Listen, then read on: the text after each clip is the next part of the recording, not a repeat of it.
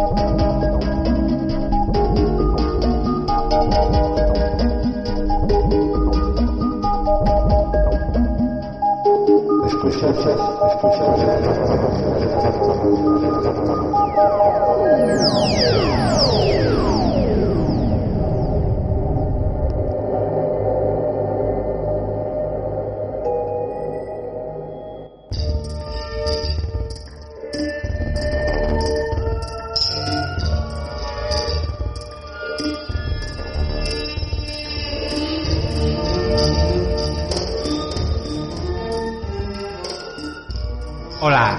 bienvenidos a Documentales, en, la cueva, en la cueva, en la cueva, en la cueva.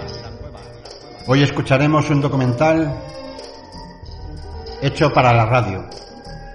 Como norma general siempre os ponemos documentales de televisión, el audio, pero hoy vamos a cambiar y vamos a poner un documental hecho para el podcast, para la radio. Se trata de En el corredor de la muerte, aquí en Documentales en la Cueva, donde ponemos los documentales íntegros, sin cortes, sin deformaciones, sin añadir ni quitar absolutamente nada. La serie completa consta de cinco documentales que nosotros vamos a poner enteros en un solo capítulo, para que no tengas que esperar la resolución en otro podcast.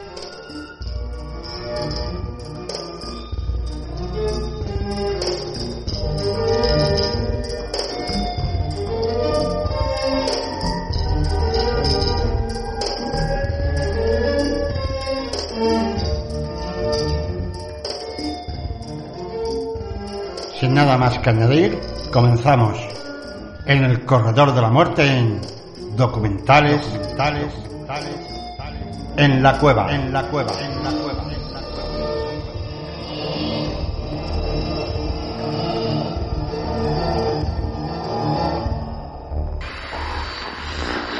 La vida cambió para Pablo Ibarra, que en ese entonces tenía 21 años. Pablo Ibarren etorkizuna pertsona hauen eskurago berriz ere. Pablo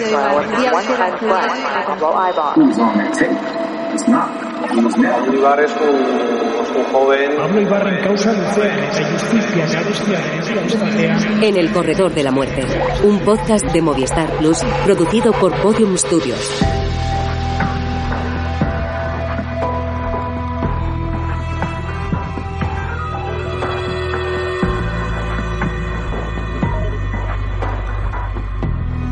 Hace siete años empecé a investigar una historia por la que nadie parecía interesarse, más allá de unos titulares que sonaban a película americana. Miami, un hombre de origen español, una acusación de triple asesinato, un juicio larguísimo y rocambolesco, lleno de recovecos e irregularidades, idas y vueltas, y la cárcel. Pero no una cualquiera, la única en la que sabes cuándo vas a entrar, pero de la que no sabes si saldrás vivo.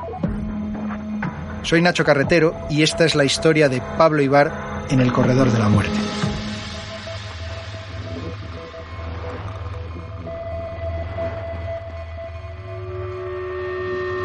Episodio 1. El día que conocí a Pablo.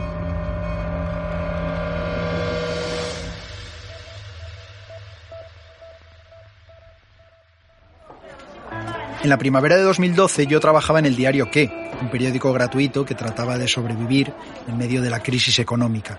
Existía sobre nosotros una amenaza de cierre, veníamos de dos seres y la moral de la redacción estaba por los suelos. Pero un día apareció uno de mis jefes, Antonio Olivier, con una idea bajo el brazo. En ese momento era subdirector, estás todo el día recibiendo historias, recibiendo, y igual que a Nacho le encargabas un día eso, al día siguiente otra cosa, o te llegaba, y no, la verdad es que no, no en eso, la verdad es que Nacho tiene buena memoria. En realidad él tenía una convicción muy firme contra la pena de muerte y lo que traía tenía mucho que ver. Me pidió abordar por primera vez el caso Ibar. Me dio el contacto de Tania, la mujer de Pablo, y me dijo que la entrevistase. Solo el hecho de estar en el corredor de la muerte es una tortura. O sea, el, el, hecho de saber que te van a matar, aunque no sepas el día, es, es ya una tortura, ¿no? Aunque, aunque, al final no te maten. Todo eso eh, creo que hasta que no lo conoces, no le pones cara. Y creo que en eso los medios de comunicación tenemos un papel muy importante de sensibilización. además de informar, hay que tratar de defender derechos humanos y tratar de ayudar a sensibilizar, de que la gente sea consciente, es transmitir la verdad.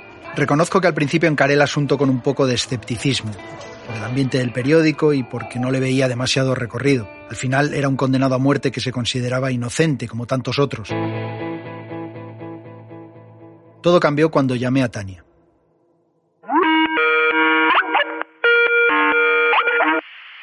Hello, Tania. Hablamos durante casi una hora. A los cinco minutos ya sabía que había algo especial y a los diez me dije que debía seguir este caso y estas vidas, la de Tania y por supuesto la de Pablo. Él era el tipo de chico que caía bien a todo el mundo. Cuando la gente estaba alterada o se peleaba, él era el que decía, no, no, no hay necesidad de hacer esto. Era una persona amable, ¿sabes? Le acusaron y es algo que nunca entendí. Cuando escuché lo que había ocurrido no me lo podía ni imaginar porque ese no era Pablo. No es la persona que conocemos ni la persona que están intentando construir. No está en su ADN y nunca podría ser él. No me lo creo.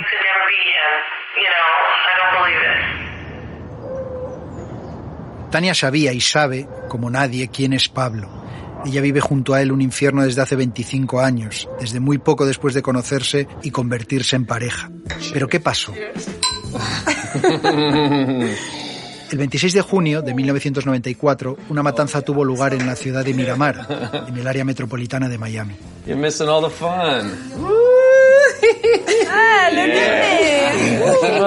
Tres personas, el dueño de un local nocturno y dos amigas, son asesinadas en la casa del primero, después de salir del bar y ya casi de mañana. Fucking hell.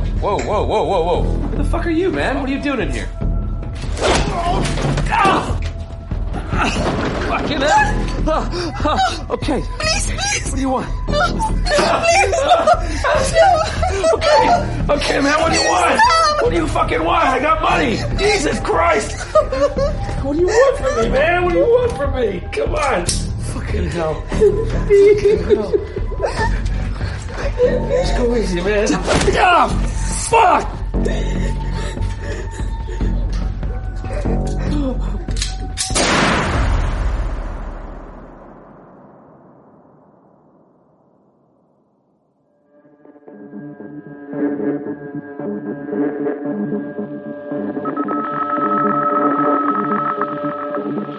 El crimen aparece grabado por una cámara de seguridad instalada en la casa y en el último momento se ve, aunque borrosa, la cara de uno de los asaltantes, un hombre que parece latino, con pelo corto y bigote. Inmediatamente la policía hace un retrato robot con esa imagen. Pocos días después del suceso, Pablo Ibar, un chico de 22 años, interviene en una pelea tratando de ayudar a un amigo que pretendía recuperar 300 dólares para pagar la fianza de su madre encarcelada. Pablo termina detenido ese día. La policía compara su cara a la del retrato robot y lo convierte inmediatamente en sospechoso número uno. En un eje cronológico interminable es enviado a la cárcel, enjuiciado y condenado a muerte. Hay recursos y apelaciones, el juicio se repite y entonces, un cuarto de siglo después, no sabíamos si Pablo moriría en el corredor saldría libre y podría escuchar desde fuera cómo se cierra la puerta de la cárcel.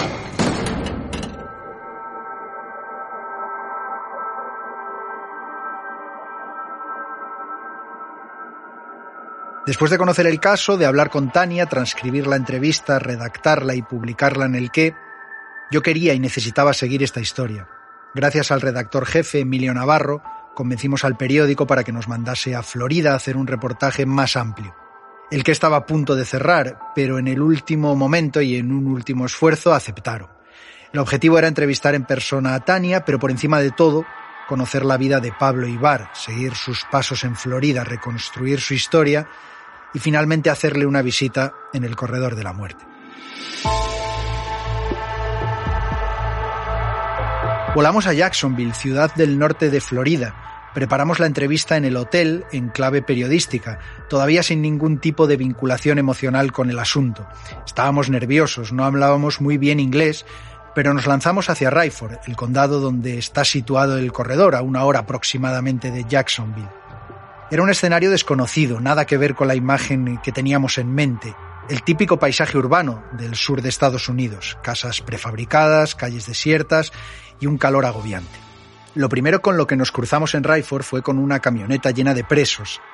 Los sacaban a trabajar en la carretera. Por lo demás había una iglesia evangélica, un pequeño supermercado, una gasolinera y cuatro casas desperdigadas. Todo bajo una asfixia absoluta, lo que añadía una atmósfera opresiva a aquel lugar remoto.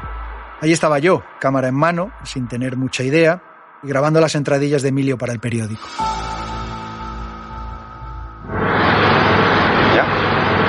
Esta es la iglesia de Rayford, la iglesia baptista. Ayer se celebró el Día del Padre, como en todo Estados Unidos. En este pequeño pueblo, en Rayford, hay una prisión federal donde el preso español Pablo Ibar lleva 12 años en el corredor de la muerte. Hemos estado una hora paseando por sus calles, apenas nos hemos encontrado con ningún alma.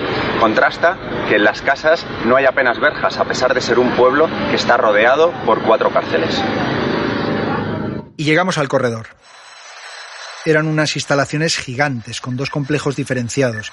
Al entrar había policías tal y como uno se imagina, camisas de color crudo, botas y kilos de más. Pasamos el arco de seguridad y revisaron el inmenso papeleo que habíamos gestionado desde España. Todo bien, en Estados Unidos no tienen problemas en que entrevistes a un condenado a muerte porque no tienen nada que ocultar. Pero sí son muy estrictos. Tienes que decir qué material exacto vas a llevar contigo.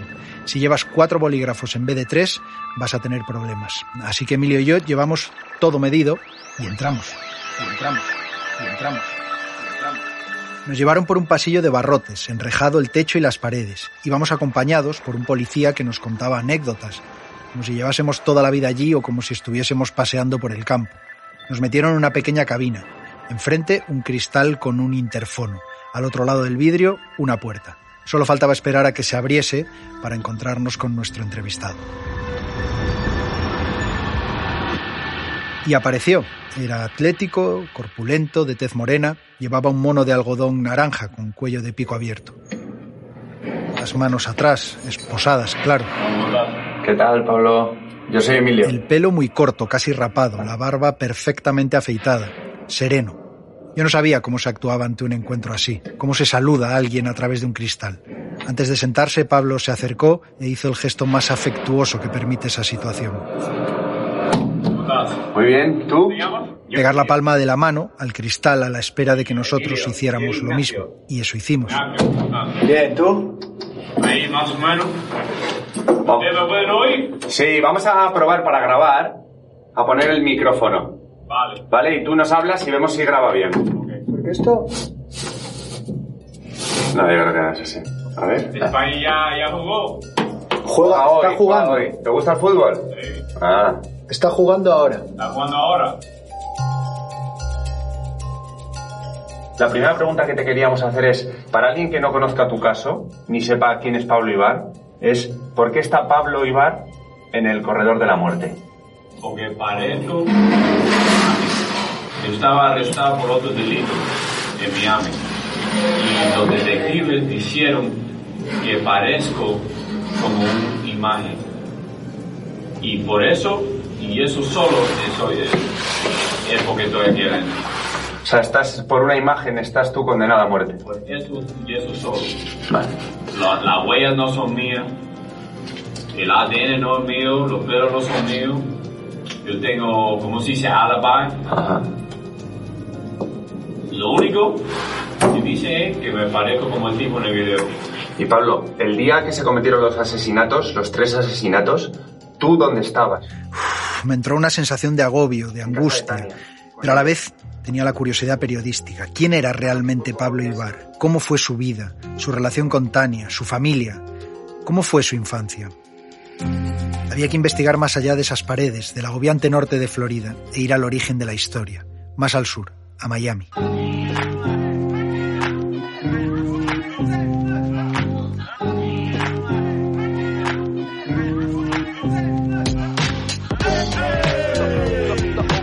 Todo comienza en 1968, cuando Cándido Ibar, jugador de pelota vasca, pelotari, emigra a Estados Unidos para ganarse la vida en uno de los frontones más importantes de Florida. Allí conoce a Cristina, de familia cubana. De su matrimonio nacen dos hijos, Pablo y Michael. Lo hacen en Hollywood, al norte de Miami. Una autopista divide esta zona en dos partes, una más acomodada y otra más humilde. Ellos nacen y crecen justo en la frontera, algo que les va a marcar la infancia, pues según cuentan Cándido y Michael, ellos se veían en el medio de todo. Eran una familia que no era ni de clase alta ni de clase baja, ni de origen europeo ni de origen cubano, pero que no tenían problemas de integración. En este escenario crecen Michael y Pablo. ¿Cómo era Pablo de pequeño? ¿Tú lo re tienes recuerdos? o- Travieso. Era travieso. Travieso, bueno. No podía dejar solo un segundo, te tiraba todo. Era muy travieso, muy activo, muy, eh, muy atleta también. Tremendo atleta era. No grande, pero hoy también ya le ves cómo está, ¿verdad? Sí, sí, sí. Los brazos que tiene. Que tenía una velocidad. Ese sí salió allí. Michael no. Ya. Michael es buen atleta, pero no de ese nivel. Ya. Pablo, el nuestro. Tú me habías dicho otra vez que hablamos que, que Pablo hubiera sido un buen jugador de pelota. Que- Seguramente, aunque era un poco tarde, pero seguramente sí, porque tenía esa garra, ese toque, ese nervio, ese saltar, esa velocidad, sobre todo velocidad aquí. Ya. Pero bueno, me dio la pelota. También Michael, el hermano pequeño, me habló de la condición atlética de Pablo y lo hizo con admiración, y de su carácter sociable. he had that kind of talent. Él tenía ese tipo de talento en cualquier deporte al que jugase, ya fuera fútbol o béisbol, era siempre el mejor, el más rápido del equipo. Para mí, imagínate, si ya admiras a tu hermano, si además es cinco años mayor que tú y el mejor de la ciudad en cualquier deporte. Era como un héroe, sí. Y realmente un tío genial. Tenía muchos amigos. Siempre parecía adelantado a su edad. Pablo es un chico maduro para su edad, una figura casi paterna para su hermano pequeño y alguien a quien respetan en las calles.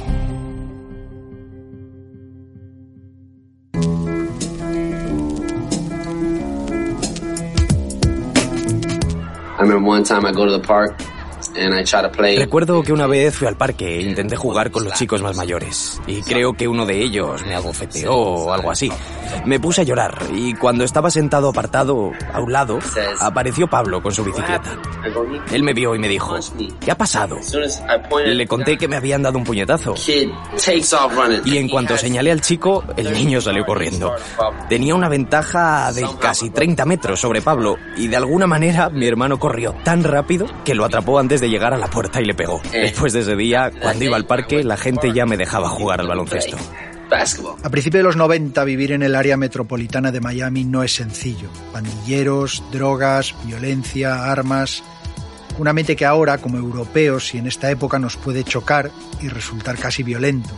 Pero en aquella situación y en aquel contexto era más o menos normal. I remember going to middle school and there was a riot. Recuerdo que un día fui al instituto y había una reyerta. Esto fue cuando hubo disturbios en Miami porque un policía hispano disparó a un chico negro. Antes pasaban este tipo de cosas. En aquel momento no le dábamos importancia, pero mis hijos nunca han tenido que pasar por eso. Recuerdo que había un día que era famoso en nuestro instituto llamado Cracker Day, en el que si eras blanco te pegaban en la cara. Pasaban cosas así, echando la vista atrás, también fue divertido. No me puedo quejar. Solíamos bailar en las calles, pasábamos momentos muy divertidos. Los años avanzan y Pablo, a la vez que practica pelota o hayalay, empieza también a frecuentar la pandilla de los Zulús y a salir con amigos que trapichean con droga. No eran las mejores compañías, pero tampoco se llega a meter en ningún jaleo grave. De hecho, no tenía ningún antecedente antes de la detención. No, yo quiero buscar una pincha legal, un trabajo tranquilo y entrarla suave. Hasta aquel fatídico momento de 1994, Pablo tuvo tiempo de ser querido por la familia, por sus amigos y también por una chica llamada Tania. Allá fuimos a visitarla a su casa, en Port St. Lucie, otra localidad al norte de Miami, más apartada del bullicio de Hollywood o Miramar, donde Tania vive con sus padres. Era como una urbanización gigante de casitas unifamiliares con una pequeña parcela y el coche frente a la puerta. Allí, 25 años después, tuvimos la oportunidad de reconstruir su historia con Pablo y unirla a la que él nos había contado en el corredor. I have such long history. um, you know, I met Pablo when Conocí a Pablo cuando tenía 14, creo que era. Fue hace tanto tiempo que tengo que pensar. Es cierto lo que dice él de que mentí sobre mi edad. Estaba con mi hermana, que es mayor, así que solía ir con ella. Yo era más pequeña y salía con gente que era mayor. Fui a una fiesta y allí conocí a Pablo. ¿Tú estabas hablando de mí? ¿Yo? No, ¿por qué? Yo te vi que estabas hablando con la chica de Rosa. Yo, yo, yo llegué ahí con mi carro y la vi a ella. Ella estaba con otro hombre, con otro novio, no novio, pero otro, otro tipo. Y la vi y me enchulé de ella. Le dije, oye, ¿quieres andar conmigo en el carro? Y yo, no, no, no. Pero yo la persigué. Y era más joven que yo, pero ella me metió. ¿Qué te dijo? ¿Que tenía tu misma edad? No. Ella tenía... Ella tenía 16 y tú 22, ¿no? Más o menos. Yo, no, yo tenía 20 en ese Tú 20. ¿Y ella qué te dijo? Que tenía... 18. 18. Pero se parecía a una mamacita como... He was the only one that really had a car. Everybody else ¿Sabes qué? Era el único que tenía un coche. El resto, no quiero decir que fueran pobres, pero no tenían dinero para tener un coche. La madre de Pablo tenía un buen trabajo, así que cuando le vi llegar, además de ser guapo y mono, el beneficio era que tenía coche, cuando la mayoría no tenía. Era un coche precioso, rojo, lo recuerdo perfectamente. Cuando venía era como, ¡ay! Está aquí. Todo el mundo sabía quién era. En aquel momento, no quiero decir que él fuera un poco engreído, pero sabía que todas las chicas estaban detrás de él. Es que tú eres lo más interesante de la fiesta. Pero yo no salgo con pandillero. Yo no soy ningún pandillero. Te vas a pensar todo lo que digan de mí. Bueno, es lo que veo. Pero soy ningún pandillero. Sí, pero estabas con ellos abrazadito y bailando y se sentía el cariño. Pero eso es porque es mi hermano. Días más tarde fui al colegio y recuerdo hablar con una amiga, una de mis mejores amigas. Estábamos en la fila para recoger la comida y, y recuerdo que le dije, he conocido a un tío y, y es tan mono. Le dije, es del tipo de chico con el que te quieres casar. Es como, ¿sabes cuando eres pequeña que piensas, quiero tener un marido guapo que tenga buena pinta?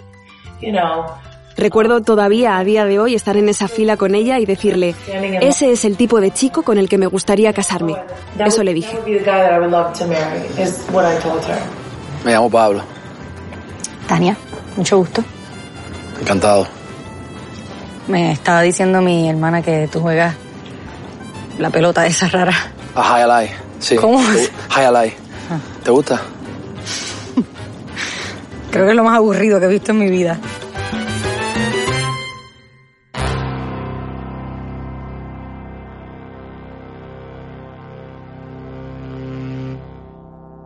y de repente, como en un mal sueño, se entera de que aquel chico que acababa de conocer estaba arrestado, una pesadilla que comparte sin saberlo con Cándido y con Michael. Me llama la mujer que Pablo está arrestado. Sí. La han arrestado. ¿Así? ¿Y de qué? ¿Cómo? Pues no sé exactamente, pero en Miami la han arrestado y voy a coger un abogado y ok. Bueno, hay que coger un abogado. ¿Qué? Pues sí, porque eh, esto parece complicado. No, ok. Pues coge un abogado entonces. Pero de repente, no le dejan, no le dejan libre. Que no sé qué, que quieren traspasar al lado. Esto es en Miami. So first he gets arrested in Miami. Así que primero es arrestado en Miami. Poco después quieren implicarlo en el caso del triple homicidio porque se parece al tipo o lo que sea. Entonces las noticias comienzan a salir y luego alguien dice que saldrán las noticias o en las noticias del Canal 7 a las 5 en punto. Pusimos las noticias, lo recuerdo perfectamente. En la habitación estábamos con mi madre, mi tía Gloria, el tío Tony y algunas personas más. Y luego, cuando lo mostraron y mostraron el vídeo, una, una pequeña parte del vídeo, enseñaban a las tres personas asesinadas y decían que el culpable era Pablo. Fue como, como si hubiera sacado todo el aire de esa habitación. Nos quedamos en shock. Fue, fue un completo shock. Así que fue un momento muy impactante. Como cuenta Michael, desde esa fecha en que es trasladado a la comisaría, Pablo no ha vuelto nunca a estar libre. Es 14 de julio de 1994.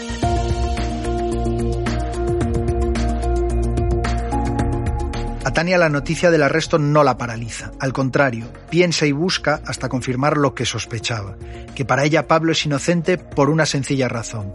porque aquel día, aquel 26 de junio, ella estaba con él. You know, at first I it was in almost a disbelief again because you know when I Al principio no me lo creía. Recuerdo que una amiga me llamó y me dijo, han arrestado a Pablo. Y pensé, ¿por qué? ¿Qué ha hecho? Cuando supe por qué era, me resultó muy difícil asimilarlo. Pensar que era una persona con la que yo había estado, que era tan peligroso y que, Dios mío, yo había estado saliendo con esta persona. oh Pero luego cuanto más pensaba en ello, más pensaba en dónde había estado yo aquel día.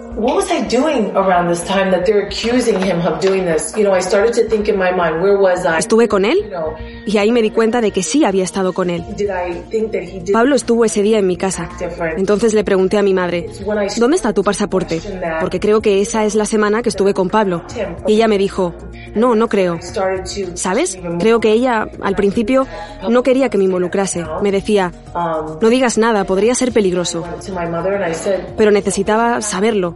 Le dije, mira el sello de tu pasaporte y así podremos decir si estuvo o no. I don't think and I think Creo que unos días después trajo el pasaporte y supe definitivamente que esa era la semana que Pablo pasó en mi casa.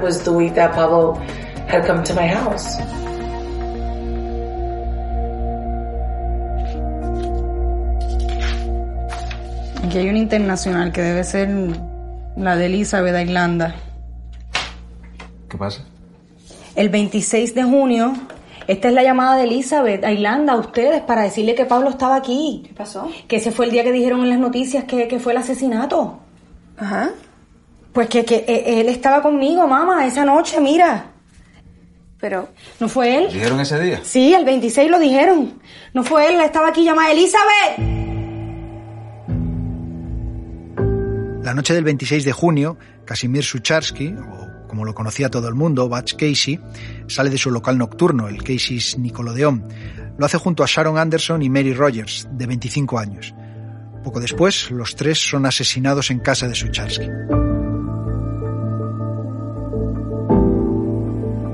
Esa misma noche, Pablo duerme en casa de Tania, según han contado siempre ambos. Sin embargo, la anterior, la del 25 de junio, sí la había pasado Pablo con su colega Seth Peñalver en el Casey's Nicolodeón. Cuando le preguntan en comisaría, a Pablo le bailan las fechas y reconoce haber estado en aquel local la noche del incidente. Tanto Seth como él son automáticamente acusados de aquel asesinato.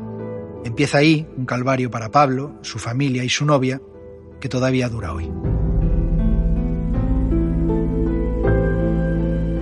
En 2012, después de visitarla en su casa, conocer a sus padres y comprobar de cerca sus valores, tuve claro que Tania era una persona especial. Para mí ya era mucho más que una entrevistada. Aquella noche de verano de 2012, además de contarnos toda su vida, nos invitó a cenar y a dormir allí. Era nuestra última noche antes de regresar a España, después de un viaje que iba a ser inolvidable. Y ahí estaba yo, en la casa de la novia de Pablo, dándole vueltas en la cama a su historia, al eje cronológico de un juicio y a una condena a muerte nacida a partir de un vídeo borroso y un parecido incierto. No podía sacármelo de la cabeza, la verdad, como si estuviera soñando el momento en el que la policía le acusa de ser el asesino. It's you. No. No. Huh? Well, you know what? The hair, the the eyes, the look, the gangster look, the nose, the mustache. You know, I think that's him. Ben, what do you think, huh? Yeah, I think it's him. Yeah, I think that's him. This is you. I think it's him. You're wrong. I'm wrong. oh, I'm wrong. Then why do we have your photo here, Pablo? Do you know where we got this from? We got this from a home video where you murdered Casimir Sikarsky, Megan Rivers, and Sandra Wilkins. Huh? about? You're a murderer. That's you. I didn't kill anyone. But that's you? Is that you? It's not me. You're That's wrong. not you. You're wrong. Me golpeaba cada rato lo que nos había dicho Pablo el día anterior, con su mono naranja, en el corredor de la muerte. Me dice detective te tengo. Y dice, ¿cómo que tú me tienes? Dice te tengo, te tengo un video. Eso, tiene que ser un error, no, soy yo. Y ya, no quiero hablar más. Tras aquella entrevista con Pablo salí del corredor aturdido. Sentir aquel sol tras la sensación de encierro y querer escaparme de allí fue todo uno. Caminamos hacia el coche en silencio, sin decirnos nada, y al entrar recuerdo que le dije a Emilio, arranca y vámonos.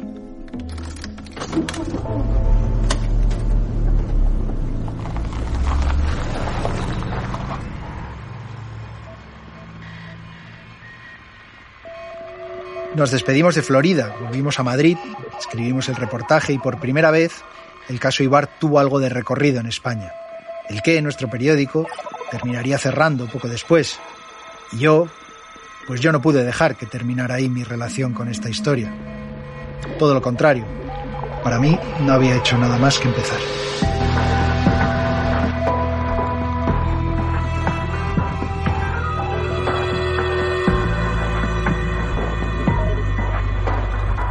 A veces el tiempo pasa volando y otras veces es eterno. Si alguien sabe esto es Pablo Ibar. Lleva más de media vida encarcelado, haciendo cada día exactamente lo mismo. Han pasado tantos años que cuando ingresó en prisión por primera vez, yo aún iba al instituto. Tanto tiempo que cuando lo conocí personalmente, él ya llevaba casi dos décadas preso. Y aún tenía vívido el recuerdo de aquel día, en 1994, en que lo mandaron a la cárcel por cometer un triple asesinato de que él todavía se declara inocente. Mucha gente, como antes yo pensaba que eso nunca me puede pasar a mí. Si tú ves a alguien que sale libre después de 20 años, uno piensa, eso nunca me puede pasar a mí. Eso es lo que yo pensé, que esto nunca me puede pasar a mí.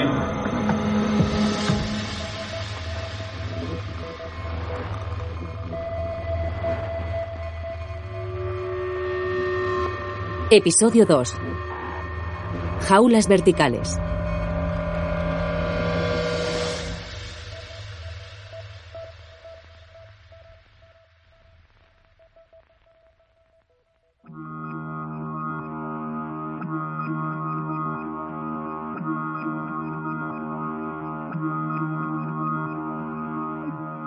En otoño de 2012, al poco de regresar de Florida y publicar la historia sobre Pablo en el corredor de la muerte, cerró el diario que, justo cuando yo empezaba a sentir el espíritu periodístico de este gran tema, me quedé en la calle, igual que el resto de mis compañeros. Empecé a trabajar entonces como freelance, intentando abrirme camino. Tenía mil proyectos e ideas de reportajes y de trabajos para proponer a los medios, y poco a poco lo iba consiguiendo. Sin embargo, tenía Pablo de fondo y las preguntas me seguían asaltando. Quería saber más sobre su vida entre rejas, por supuesto, pero también sobre sus primeros momentos y su nueva vida como condenado. ¿Cómo había encajado el ingreso en prisión? ¿Cómo había lidiado con un cambio tan traumático como es el de perder la libertad sin siquiera tener un juicio a corto ni medio plazo? Conviene que volvamos a aquel junio de 1994. Pablo Ibar ingresa en la cárcel del condado de Broward y pasarán tres años hasta que se celebre su juicio. El camino hasta ahí resulta durísimo. Por supuesto, todo sucede, ya y para siempre hasta hoy, en la cárcel. Pablo no dejará de darle vueltas a aquel vídeo borroso en el que se veía a un joven parecido a él, el vídeo que registró el crimen de Casimir Sucharsky, Sharon Anderson y Mary Rogers, el vídeo que lo condenó. Así lo recordaban él y su padre en mi primer viaje. Si las dos mujeres son negras, si tú ves el, video sin saber que ellos son negros, tú no, tú no puedes saber que, tú no puedes ver que son negras. Pero si tú ves la foto de la autopsia, son prieta, prieta. Pero en el video, el video es de tan mala, de tan mala calidad que no se puede ver que las mujeres son negras. O sea, ¿tú crees que cual, a, a cualquiera le hubiera pasado? Lo mismo que a ti. A cualquiera. El problema que yo tuve es que me arrestaron en Miami. Si yo no voy con mi amigo ese día para pa, violar su espalda, a mí nunca me arrestan. En esa foto parecía así, y lo que sale en el juicio, tú no has visto lo que sale en el juicio. De esa foto que sale allí, hay que ver lo que sacan en el juicio ahora. Ponen una pantalla así corta, con fotos cortos, en colores, pues Pablo. Pablo. Pero eso se sabe que está arreglado todo. Pero así sale. Yeah. Es igualito. ¿eh? A ver, sí, se parece. Pero eso no debería permitir. Se debería permitir lo que sale allí. Claro. Porque hoy en día todo el mundo sabe lo que puede hacer con las fotos. Para sacarlo de la cárcel, la familia Ibar, sin experiencia en estas lides, confía todas sus fichas al abogado de oficio Cayo Morgan. Nada sale bien con este letrado, mermado por serios problemas de salud y una vida que en definitiva no iba a ayudar a Pablo a salir del atolladero en el que estaba. Junto a él también es encarcelado su colega Seth Peñalver, al que creen haber identificado como el otro hombre armado del vídeo. Es en ese momento cuando Morgan le dice a Pablo que la fiscalía ha ofrecido un trato. Si tú y Vinny confiesan que son los autores del asesinato, now hear me out, hear me out, Pablo. La fiscalía retirará la petición de pena de muerte y solicitará cadena perpetua. Okay? Eso es todo lo que están dispuestos a ofrecer. Yo no los maté. Yo no los maté. Yo no me voy a pasar la vida entera por algo aquí que no hice. Está bien, está bien. Eh, Pablo, Pablo. Pablo. Pablo, ¿me oyes? Vini no va a aceptar algo que no hizo. ¿Estás seguro? Pablo está cada vez más confundido. Le asalta el temor. ¿Alguna vez te ofrecieron un trato a ti? Vida. Vida perpetua. Cadena perpetua te ofrecieron. Cadena perpetua. Por declararte culpable. Declarar culpable. Al principio, ¿no? En el primer juicio. Después del primer juicio. Después del primer juicio. Y por supuesto dices que no. Digo, oye, están hablando si, si te quieren dar cadena perpetua. Digo yo, no, quiero hablar de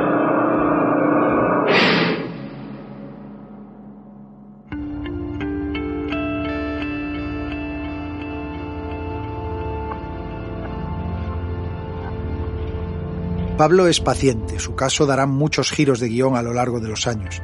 El primero es que pronto se descubre que en las pruebas no hay ADN ni de Ibar ni de Peñalver, un rayo de luz para la familia. Primeramente es porque yo le hablé con él y me dijo a mí, yo no he hecho, yo no tengo nada que ver con eso. Eso primero, antes que nada, antes de yo me enseño a hablar con él. Pero aparte de eso, lo de Tania, que asegura que esa noche estaba con ella. Luego, y es que todas las huellas y todos, todo te da, no, hasta el ADN. Entonces, ¿qué vas a creer? Esperanza. Esperanza, pensando que voy a ganar, que no hay ni una manera que voy a perder. Yo soy inocente, como- esto no puede, esto no puede pas- pasar en un país como, como los Estados Unidos. Solo era eso, un rayo de esperanza que no se ha disipado. Es posible que el tiempo lo haya convertido en un mero reflejo que intenta mantenerse ante la potente maquinaria judicial de Estados Unidos. Un país al que también yo terminé volviendo, como si el fuerte imán de esta historia me atrajese hacia él.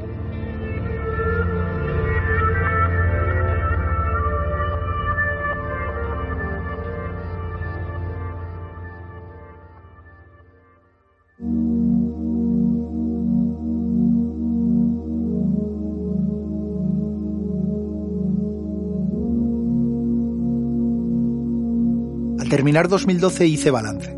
Sin trabajo estable viajaba y colocaba reportajes donde podía. Vivía la satisfactoria aunque oscilante carrera del freelance.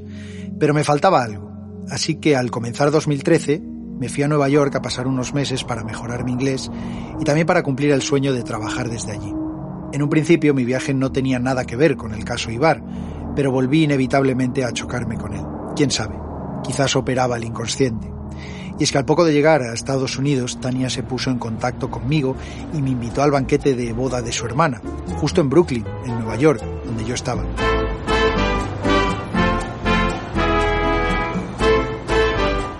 Recuerdo que era el día más frío del año. Después de una hora de metro, bajo la nieve, desde Manhattan, llegué a la típica fiesta familiar americana, pero con nombres y caras que conocía a la perfección. Ahí estaban Tania, sus padres y sus hermanas, todos muy cariñosos y hospitalarios.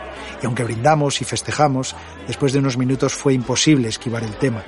De pronto me vi delante de Tania, hablando de Pablo, el ambiente de fiesta había desaparecido y solo estaba ella, recordando a su marido y sin poder parar de llorar. Pensé que había llegado el momento de volver a Florida y ver a Pablo de nuevo.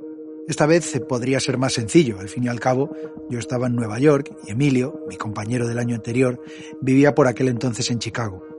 Así que le pregunté si estaría dispuesto a volver. Solo quedaba algo importante, encontrar un medio donde publicar una nueva entrevista en el Corredor de la Muerte. Me acordé entonces de Ana Tagarro. Ana era redactora jefa del XL semanal y solía bombardearle siempre con propuestas de temas cada vez que me iba de viaje o se me ocurría algún tipo de reportaje.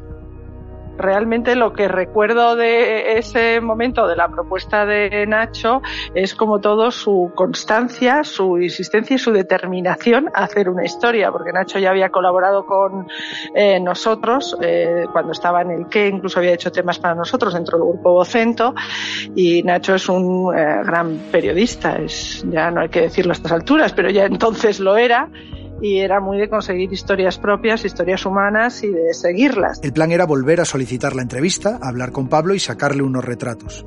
Todo precioso en mi mente, quizás demasiado al final es el convencimiento de, bueno, pues sí, él dice que va a conseguir fotografiarle dentro y que va a conseguir que le den permiso para hablar con él y entrevistarle, eh, pues adelante, vamos y lo hacemos. Todo, insisto que desde el punto de vista de quien tiene que encargarlo, con cierta suspicacia, al final no nos van a dejar hacer fotos o algo va a pasar.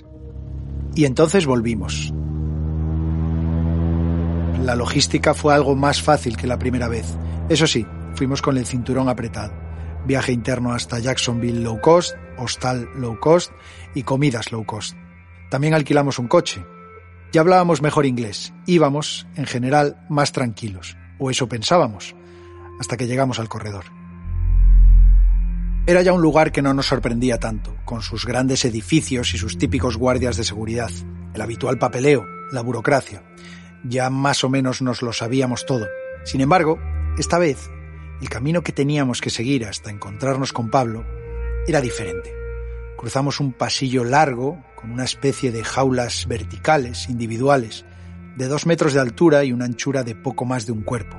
Por momentos parecía un zoológico, pero en vez de haber animales dentro, estaban los presos del corredor, esperando a que llegaran sus visitas. En la última jaula estaba Pablo. ¿Qué pasa, hombre? Eso fue lo que me dijo al verme. Yo solo pude girarme, devolverle el saludo y pasar de largo. Me quedé impactado por lo que acababa de ver. Nos pasaron una sala. Gracias a nuestra solicitud, aquella entrevista fue distinta a la primera. No había mamparas, pero Pablo tenía que ir engrilletado. Nos dimos un abrazo al principio y hablamos de manera amistosa.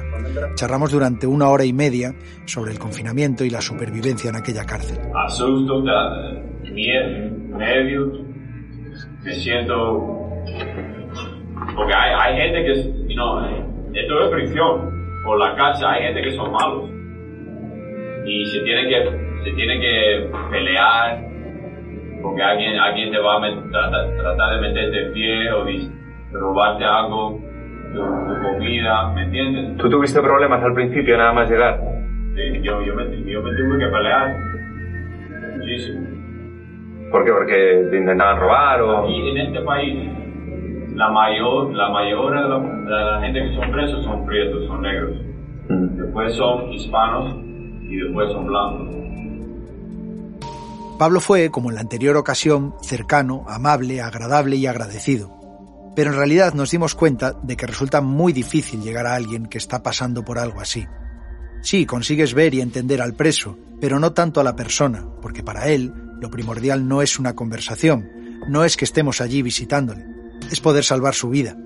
Ibar es un profundo conocedor de su caso y sabe adecuar su discurso, que no deja de ser una forma de defensa.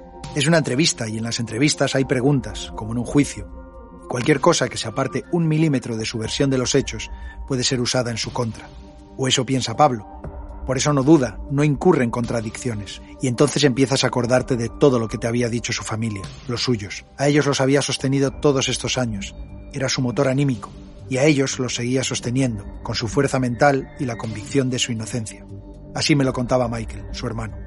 No, I know my brother couldn't do that. No, sé que mi hermano no pudo haberlo hecho, 100%. A cualquiera le sorprendería y en el momento diría, ¿qué está pasando aquí? ¿Es posible? Pero no, nunca, nunca pensé eso.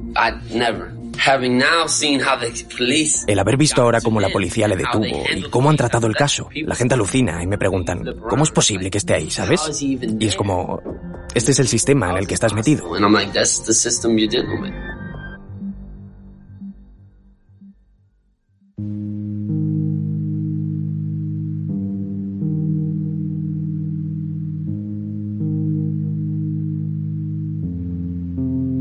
Pablo lo inunda todo en las vidas de su familia y sobre todo en la de Tania. Así había sido desde el año de la detención, cuando ella escuchaba decir a sus padres que olvidase a aquel pandillero al que acusaban de triple asesinato. Tania, R que R, sigue hoy junto a él y empieza entonces una liturgia que luego repetirá cada semana sin excepción, las visitas a la cárcel.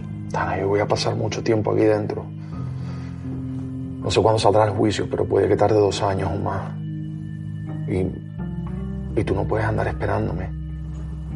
Es- Esto no es un novio. Esto, esto es una condena. Y tú no hiciste nada para estar presa. Tú tienes que seguir tu vida, hacer tu camino, ¿ok? ¿Y si este es mi camino? Esto es lo que yo quiero, estar aquí. ¿O que tú te crees que yo puedo, que yo puedo irme y seguir mi vida tranquila? Sabiendo que tú estás aquí encerrado, que no hiciste nada. Sí, hice. Juntarme con la gente que no debía. Y ahora ni uno solo de ellos va a dar la cara por mí, ni uno solo. Al contrario, está soltando mierda para salvar su culo, a costa de encerrarme vivo. Y yo voy a estar mucho tiempo aquí, Tania. Tú no me puedes estar esperando. Yo quiero estar aquí. Y yo voy a hacer lo que sea, Pablo. Y yo voy a ir donde el juez y le voy a decir dónde tú estabas esa noche. Y va a hablar mami, y va a hablar mi familia y mi prima y todos los que saben. Y vamos a estar para ti, yo voy a estar para ti. Pero yo no te voy a abandonar, yo no te voy a dejar aquí, Pablo. Yo no te voy a dejar nunca. ¿Me estás escuchando, Pablo? Nunca.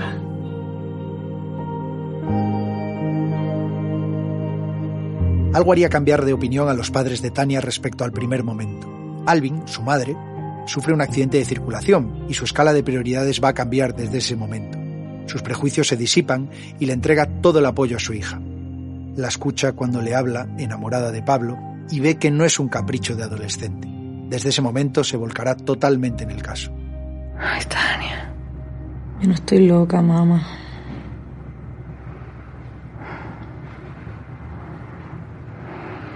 Dime una cosa.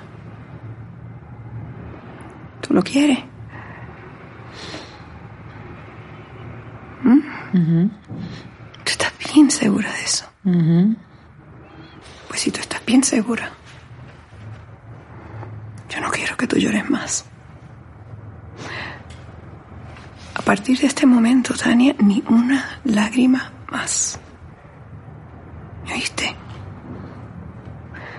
Si tú quieres hacer algo por Pablo, lo vamos a hacer, pero lo vamos a hacer juntas. Porque yo jamás te voy a dejar sola.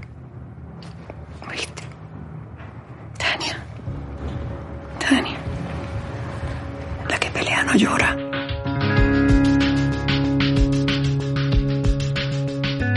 Ahora hay un rumbo común en las dos familias. Todos reman en una única dirección, salvar a Pablo. Es 1997 y se ponen a preparar el juicio de forma conjunta con el abogado. Sin embargo, va a ocurrir otra desgracia. Cristina, la madre de Pablo, fallece de cáncer. Antes, en fase terminal, hacen prometer a Alvin y George que no van a abandonar a su hijo.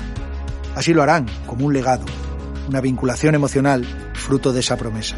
Ibar acumula meses en la cárcel y la muerte de Cristina la recibe como un mazazo. Solicita permiso para poder acudir al entierro de su madre, pero se lo van a denegar. Se viene abajo por primera vez.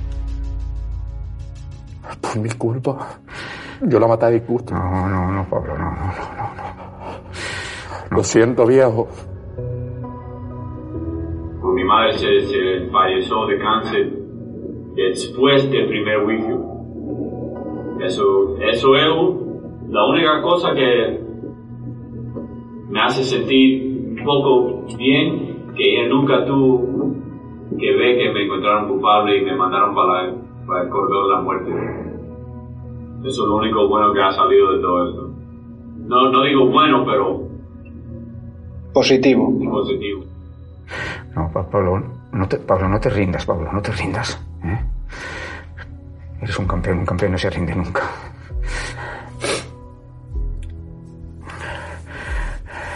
Lo llevas en la sangre, Pablo. Sangre, sangre vasca fuerte, Pa- Pablo, fuerte.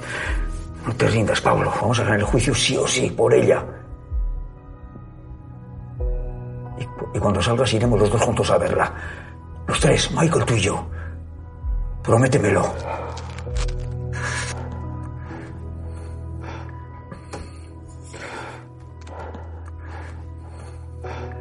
Lo prometo, viejo.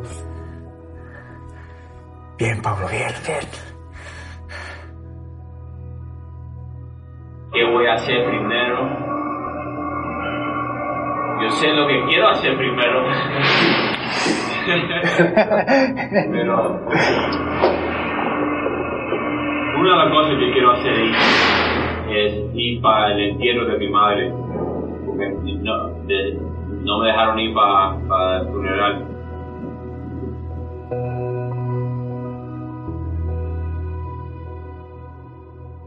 El 5 de mayo de 1997 arranca en Fort Lauderdale el juicio donde se juega la vida.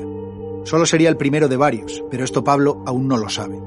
Enfrente tiene al fiscal Chuck Morton, un tipo implacable, con un empeño notable en sacar adelante el caso Ibar. Por su parte, el abogado de Pablo sigue siendo Cayo Morgan, tiene la salud muy quebrada, bronquitis crónica, sinusitis e insomnio. Pero de momento resiste.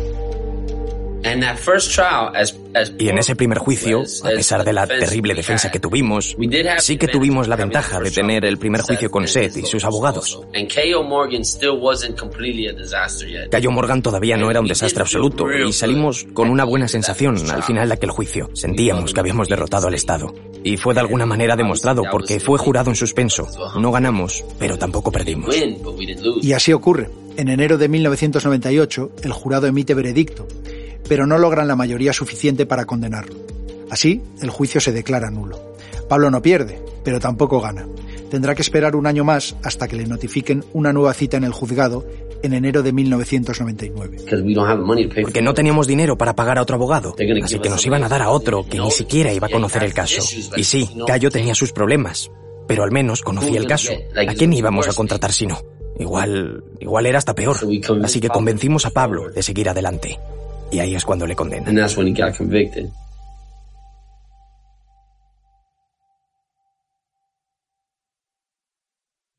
Ahora, estamos selectando jurado. A mí me, me, traen para la corte preso por atrás así, con las cadenas puestas y todo. Cuando salimos de esa corte, cuando pararon el juicio, yo salí así preso y el abogado mío preso caminando conmigo juntos para la cárcel. Sucederá entonces una escena tan surrealista que cuando Pablo me la contó en el corredor me parecía imposible de creer. La noche anterior a la selección del jurado, Morgan fue detenido. Su mujer, embarazada, se escapó de un centro de rehabilitación y acudió a una fiesta. Morgan fue hasta allí y acabaron a golpes. Apareció la policía, detuvo el altercado y Cayo Morgan terminó preso, al igual que su representado. Yo pensé que no hay ninguna manera que voy a ganar. Yo pensé que no hay ninguna manera que voy a ganar. Y tratamos de conseguir otro abogado, pero el caso mío era tan grande que no pagaban demasiado y nadie quería coger mi caso. Porque el primer juicio, recuerda, el primer juicio demoró casi seis meses. Seis meses. Yo hablé con alguien en la cárcel que le pagaba con drogas para representarle y todo. Pero yo sabía que este hombre ya estaba yendo por, por, el, por el dirección malo, ¿me entiendes? Pero ese abogado lo escogisteis vosotros. Ese abogado me apuntó el juez. El juez que puso ese abogado. Porque él es un abogado de oficio. Inmediatamente Pablo pide el cese del abogado de oficio, pero se lo deniega. Aplazan, en cambio, el juicio y separan su caso del de Peñalver. Mientras Ibar espera, Seth es condenado a muerte. Otro mazazo. ¿Temías o tenías miedo que pudiese ocurrir lo mismo que a Seth Peñalver o preferías no pensarlo? Para encontrar a culpable. Y eso me pasó con mi abogado. Yo pensé, yo no creo que voy a ganar. Yo creo que voy a perder. Pero la familia, todo el mundo está diciendo, piensa positivo. Y tú, teniendo un poquito, un poquito de esperanza, piensas, pero si, si puedo selectar un, buen jurado, tengo chance, tengo chance.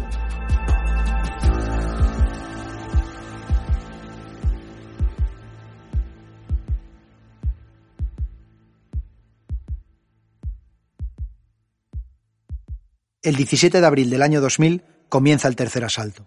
El momento no podía ser peor. Además de contra el juez y el fiscal, Ibar luchaba contra su propio abogado.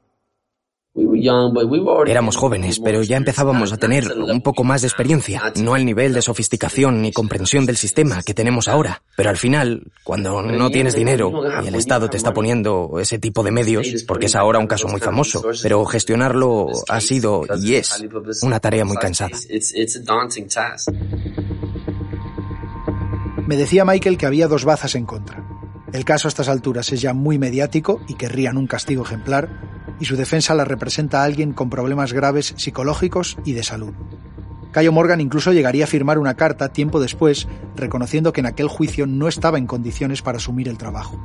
Las dudas dominan a la familia ante la inminencia de un veredicto. Pese a llevar seis años de calvario, los Ibar se sentían unos novatos. Bueno, eh, ya eh, después sale el otro culpable, pero también era, si, si el primer juicio sale nulo, en el, en el, segundo, pues no hay ni una evidencia también, ¿cómo puede salir culpable también? Te pones a pensar, ¿qué podíamos haber hecho? Parar, eh, ir a España a buscar dinero, podíamos, no sé, son cosas que podíamos haber hecho. Pero claro, es que todo apuntaba a que no iba a... Sí, y, y, y, falta de experiencia. Todo es falta de experiencia. No saber. Sobre la deriva del caso caben tres reflexiones, que confluyen en una, sobre la justicia en Estados Unidos. La primera es que el Estado proporcionó al acusado un abogado que era, a todas luces, ineficiente. La segunda, que la justicia otorga todo el peso de un veredicto a un jurado popular, independientemente de que haya tantas irregularidades como en el caso Ibar. Y en tercer lugar, sorprende cómo una sola prueba, en este caso el vídeo, es suficiente para condenar a muerte a alguien. Eso es lo que va a suceder el 14 de junio del año 2000. Foreman of the jury, have you reached a verdict? Yes, Your Honor. Please read the verdict before this court. Unanimously, we, the jury, find the defendant, Pablo Ibar. La presidenta del jurado sujeta temblorosa el papel del veredicto entre las manos y declara lo que todo el mundo teme. Guilty. Consequently, we recommend he be sentenced to death. Declaran a Pablo Ibar culpable de tres asesinatos y como consecuencia se le condena a la pena de muerte. Esto no termina aquí, Pablo. ¿Vale? Sentencing is set for 30 days' time. This court is adjourned. Cuando la señora se levantó para leer, yo vi el papel que estaba apuntado arriba. Y ahí me salió como, como, como si me salió toda la sangre. Y mi, miré, miré atrás así a mi hermano y mi padre. Y dije, Dios Y en ese momento me salieron las lágrimas. No lo podía aguantar.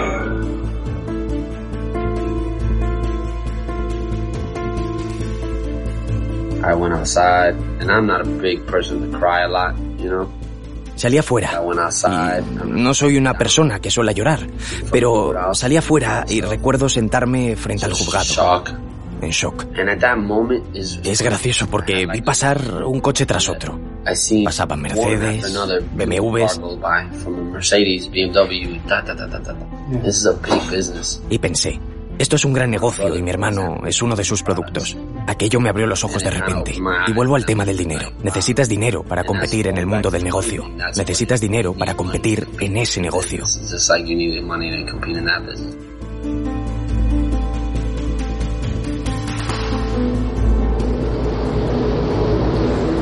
¿Cómo lo vamos a hacer? Esto es un negocio, sin dinero estamos jodidos.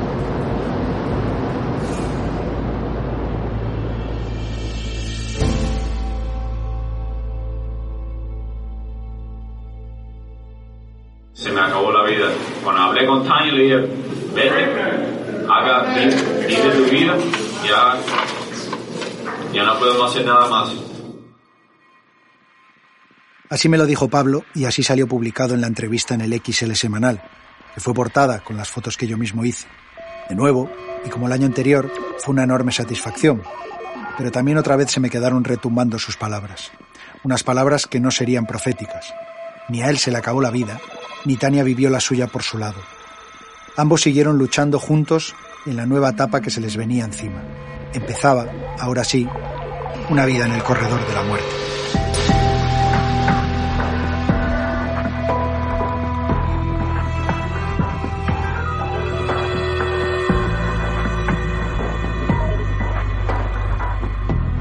El corredor de la muerte recibe a Pablo en julio del año 2000. El asfixiante calor del verano en Rayford, Florida, marca la que será la primera de las muchas noches opresivas que aún le quedan por vivir. Los guardias le entregan el distintivo mono naranja, explican los horarios y las normas y lo encierran entre cuatro paredes desnudas con una cama, un pequeño aseo y una mesa con una silla. Un único espacio de dos por tres metros del que no volverá a salir. Pablo me contaba, cuando fui a verle al corredor, aquellos primeros días de su nueva vida. No, no sé cómo explicarlo, es algo que, que no quiero que nadie nunca lo tiene que sentir. Episodio 3. La Roca.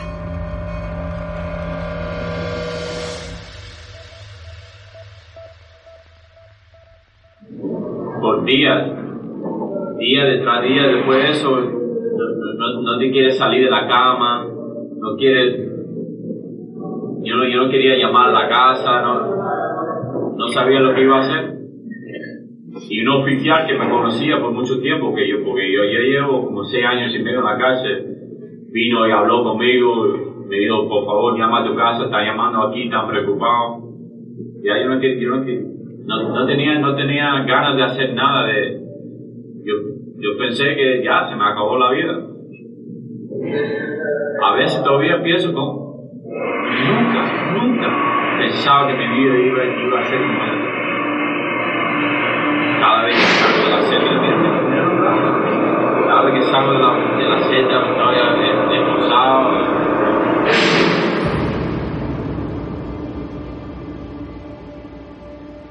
Solo, encerrado y esperando a morir.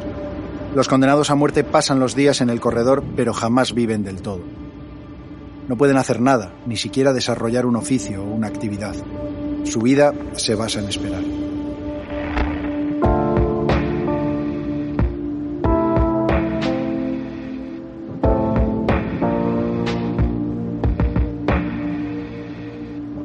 Nada, no hay nada, no se puede hacer nada. Por lo menos si, alguien tiene eh, condena perpetua, ellos pueden trabajar, ellos pueden ir para la escuela o pueden hacer otra cosa. Aquí nosotros no podemos hacer nada, no salimos. La única manera que tú sales es para el patio, para la visita o para ver el doctor. Lo demás, ya preso, tú siempre 24-7.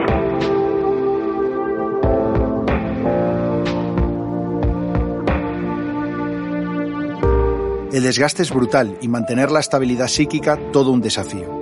Pablo no tarda en marcarse una rutina fija para no perder la cordura, como ya le había ocurrido a muchos de sus compañeros. El apoyo del exterior es fundamental y no tarda en llegar. El primer sábado en el corredor de la muerte, Pablo recibe la visita de Tania. Un empuje externo, una fuerza y una determinación que jamás le va a dejar y que aún a día de hoy lo mantiene en pie. No sé cómo ella lo hace, de verdad. Ha dedicado su vida a mí. Tengo mucha suerte. Me gusta decir que tengo el peor y el mejor suerte a la misma vez. Y es verdad.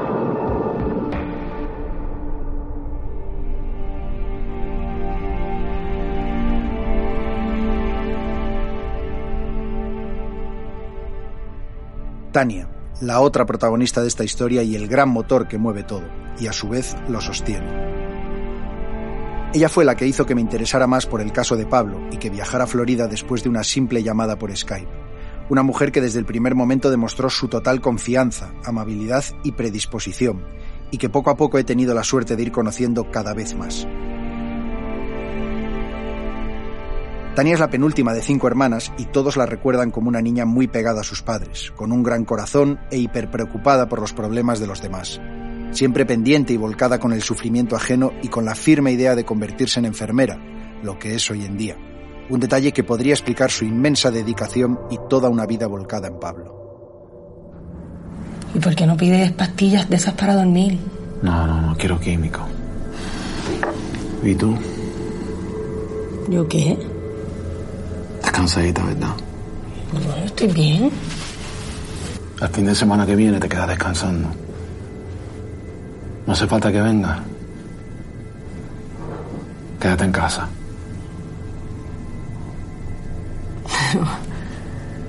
¿No te gusta verme?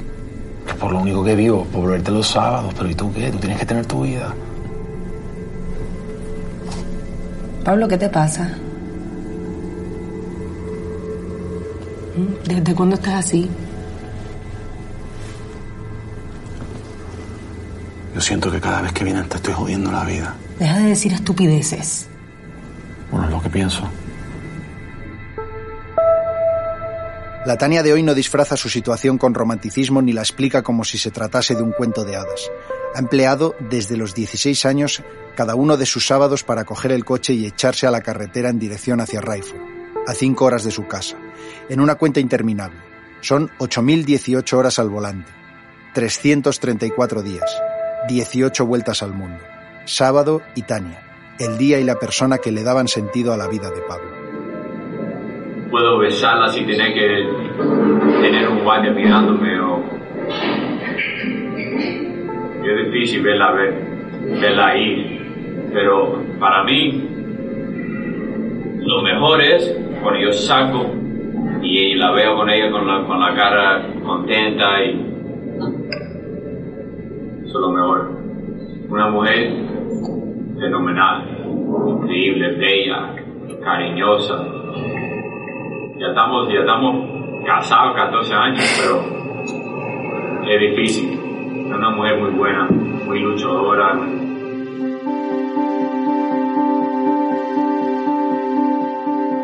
No solo Pablo es consciente de la suerte que es tener a Tania a su lado. Michael le llama la roca. Ella es la que mantiene a todos unidos y en la que se apoyan en los momentos de flaqueza. Ella era una chica preciosa. Y que se enamoraran de aquella manera. Y que ella estuviera con y para él así, quiero decir, es increíble. Definitivamente nosotros no podíamos haberlo hecho sin ella. No hay duda de ello. No la hay. Ella es la roca, la que mantiene todo. Las entrevistas que he tenido con Tania siempre me han llamado la atención. Lejos de victimizarse o de mostrar rencor, Tania tiende a hacer un ejercicio reflexivo increíble. Es consciente de la desgracia de tener a su marido en el corredor, pero cree que hay situaciones peores. Tania se ve obligada a seguir luchando, y con ella todos los demás. Tiene la certeza de que Pablo es inocente porque pasó con él la noche en la que se cometieron los asesinatos. Al fin y al cabo, ella es su coartada. Tania y su familia, la madre, las veces que la madre le ha ayudado. ¿no? Pobre vieja ahí. Sí, sí, sí. Eso es fácil decir. Eso. Eso No estamos hablando mucho de ella. Estamos hablando. Y viajes y viajes y viajes y mudarse allí para estar más cerca ahí. Es una historia. Es una historia que no existe. Una chica joven no existe. No existe. Ni allí siquiera. ¿Y aquí? Tania no tiene un ápice de rencor ni de odio. Habla siempre con amor, comprensión y empatía. Muestra de ello es el encuentro que tuvo en uno de los juicios y que me contaba años más tarde cuando fui a visitarla. Durante una de las vistas de juicio de Pablo, Tania se encontró con la hermana de una de las víctimas en el baño. Una mujer que creía que Tania era una desequilibrada por llevar toda la vida apoyando a un asesino, al asesino de su hermana. Aun sabiendo que obviamente aquella familia no la tenía en estima, Tania abrazó a la mujer, le dijo que entendía su dolor e incluso le dijo que comprendía el deseo de que condenaran a Pablo. Añadió luego que Pablo no era el asesino, que él era inocente. La mujer, aunque no le contestó, le devolvió finalmente el abrazo.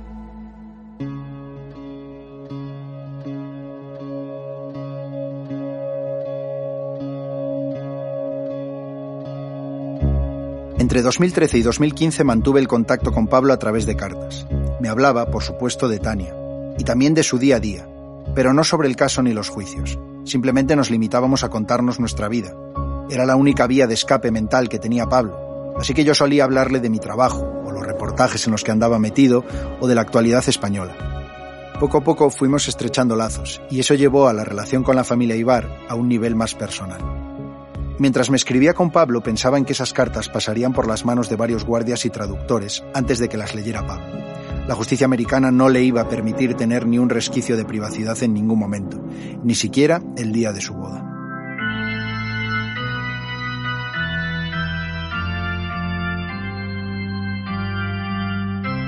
Tania y Pablo se casaron el 19 de abril de 1998, dos años antes de que Pablo entrara en el corredor de la muerte. Fue en la prisión de Broadway, un lugar que, paradójicamente, tenía reglas más estrictas que las del corredor.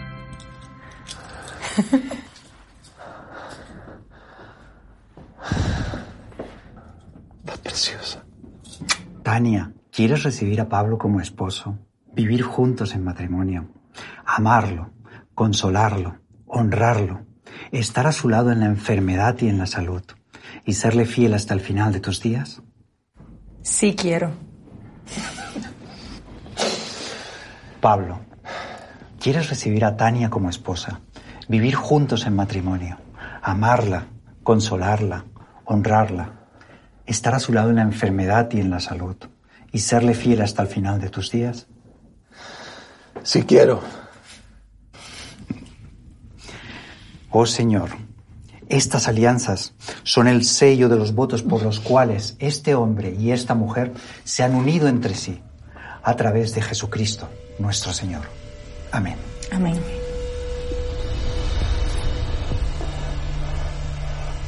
En la cárcel de Broadway, Pablo y Tania no podían tener vis a vis ni contacto. La ceremonia se celebró con un cristal que les separaba. En el día de su boda no pudieron ni darse las manos. Si yo quiero y puedo salir, una boda grande, una iglesia y todo. Aquí sí, aquí se puede. Pero la casa de yo estaba en Broward County, en por la D, no se puede. Como cuatro y medio. Sin sin tocarla, sin.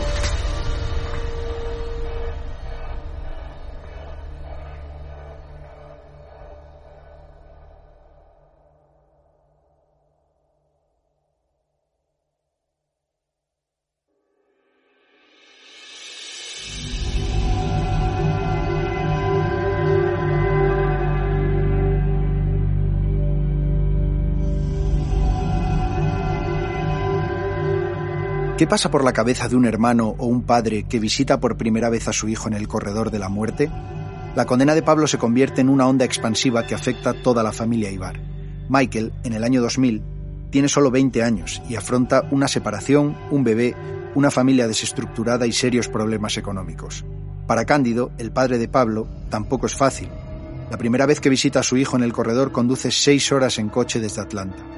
Volverá a verle muchas veces más, algunas acompañado por su mujer Paula y otras solo. En mis entrevistas con Cándido hablamos sobre aquellos primeros viajes. Es así como... Vas casi contento porque le vas a ver y vas a estar con él. Yo por la mañana, levantar a las 9 de la mañana, o una y media, y siete horas de Muchas veces con ella, ¿eh? otras veces solo. Y llegar allí y bien a la salida entra una caída de, Y le pregunté cada cuánto solía ir. Eh, un mes o menos, depende luego con Tania, algún día sí tenía que fallar, y, pero en aquellos primeros años, eh, por lo menos cada mes. Luego un poco menos, más viejo también eso, pero en los primeros años, una vez al mes, seguro y luego Holiday todos los días, el 4 de julio, en diciembre, en Navidad, así, dos días y todo. Cándido no tarda en empezar a moverse y a llamar a todas las puertas posibles. El dinero que gana como carpintero en Atlanta impide plantearse siquiera contratar a un abogado, a uno que pueda levantar el desastre que ha dejado Cayo Morgan. Los abogados especializados en este tipo de casos no cobran casi nunca menos de un millón de dólares. Eh, la presión y la implicación emocional es muy grande y saben que si fallan, su cliente puede morir. Por eso Cándido decide viajar a Euskadi y contárselo por primera vez al resto de la familia. Comienzan en ese momento a darle voz a algunos medios de comunicación en España. Y aquí seguimos con el segundo invitado de la noche. Su nombre es Cándido Ibar y seguro que su cara y su apellido les resultan conocidos. Él es el hermano de José Manuel Ibar, el legendario Urtain. Pero hoy estamos aquí para hablar de su hijo Pablo. Buenas noches, Cándido. Buenas noches. ¿Cómo se llega a un veredicto de culpabilidad? Si no había pruebas, ¿por qué una sentencia de muerte?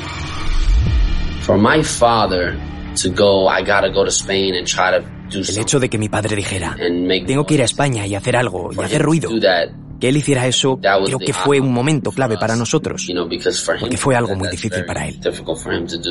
Para de España, seguir más. Esas navidades, pues fui. Y bueno, aquí, aquí no queda más cojones que hablar. Y con una pena de madre. ¿Y la familia? La familia, pues todo. En shock. Sí, todo preocupado, todo esto, pero muy bien recogido. Y en eso, este, me faltaban unos días para venir. Ya, ya me he qué plan vamos a hacer, pues habrá que buscar eh, eh, de alguna manera algo, hay que empezar de alguna manera a organizarnos, juntar, de, abrir cuentas, hacer algo, lo que sea tal, pero tenía que venir, ya hablaremos más adelante qué va a pasar y tal. La familia se vuelca totalmente con Cándido y Pablo. Comienzan a recaudar fondos de manera artesanal. Organizan partidos de pelota vasca, venden chapas, hacen rifas y abren una cuenta para donativos. Todo ello con un mensaje claro. No quieren sacar a Pablo del corredor de la muerte porque sí. Simplemente buscan la forma de lograr que tenga un juicio justo. He hablado con una persona que dice que nos va a ayudar a montar una asociación. ¿De qué? Contra la pena de muerte. Para que la gente de fuera del País Vasco sepa de lo que estamos hablando. Mis hermanos y mis primos están todos de acuerdo. Pues me parece muy bien. Ya voy yo. ¿Cómo se llama el hombre? Andrés. Andrés Krakenberger, el presidente de la sección española de Amnistía Internacional. Es él quien se interesa por el caso tras conocer a Cándido en unas charlas contra la pena de muerte. Andrés, junto con otros activistas, crea la Asociación contra la Pena de Muerte Pablo Ibar. Consigue implicar a políticos vascos y entre todos recaudan casi 300.000 dólares, un adelanto para poder contratar un buen abogado. Entonces, y era 300.000 era de esto y 300 euros. Eso, ese dinero se juntó. ¿300.000 aproximadamente? 300.000 pasados. 300.000 era y luego unos gastos que salen y tal y cual. 325, algo así fue todo. Eso fue pagado todo de todo lo que se hizo en País Vasco. Y luego a partir de ahí conocimos a Andrés. Y a partir de ahí empezó, empezamos en, los ayuntamientos. Primero un ayuntamiento de Zumaya, vecino nuestro se ofreció y él hizo una campaña en los ayuntamientos. Ya con el dinero recaudado, la familia Ibar se fija entonces en un hombre llamado Peter Raven. Él fue el abogado que llevó y ganó el caso de Joaquín José Martínez, el primer español que fue liberado del corredor de la muerte en el año 2001 y tras haber pasado cuatro años encarcelado.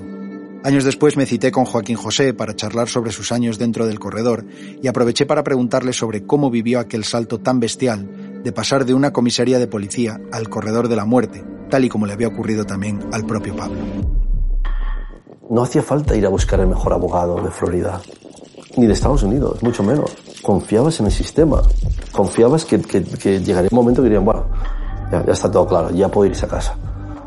Me hacen las pruebas, todo sale negativo, y tenemos una, una pequeña audiencia con el fiscal y el fiscal dice, es que eso no significa nada. Joaquín José me contó, al igual que ocurría con la familia de Ibar, que ellos solo querían un nuevo juicio, demostrar que era inocente y limpiarlo todo.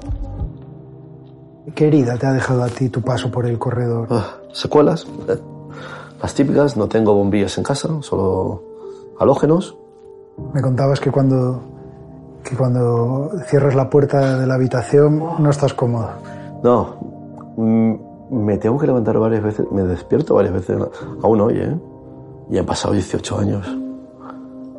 Y me despierto por lo menos cuatro veces para comprobar que la puerta se puede abrir y cerrar. Aquella imagen de Joaquín José fuera del corredor de la muerte se convirtió en un faro, en una luz al final del túnel para la familia de Pablo. No solo eso, sino que ahora tenían a un buen abogado para luchar con y por ellos.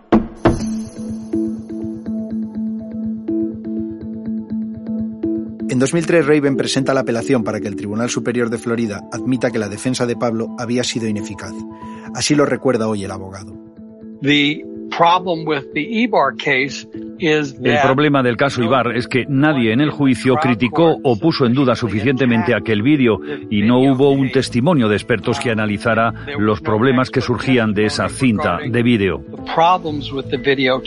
De modo que, cuando llevé el caso de Pablo a la Corte Suprema de Florida, los jueces dieron por hecho que Pablo era el hombre que aparecía en el vídeo.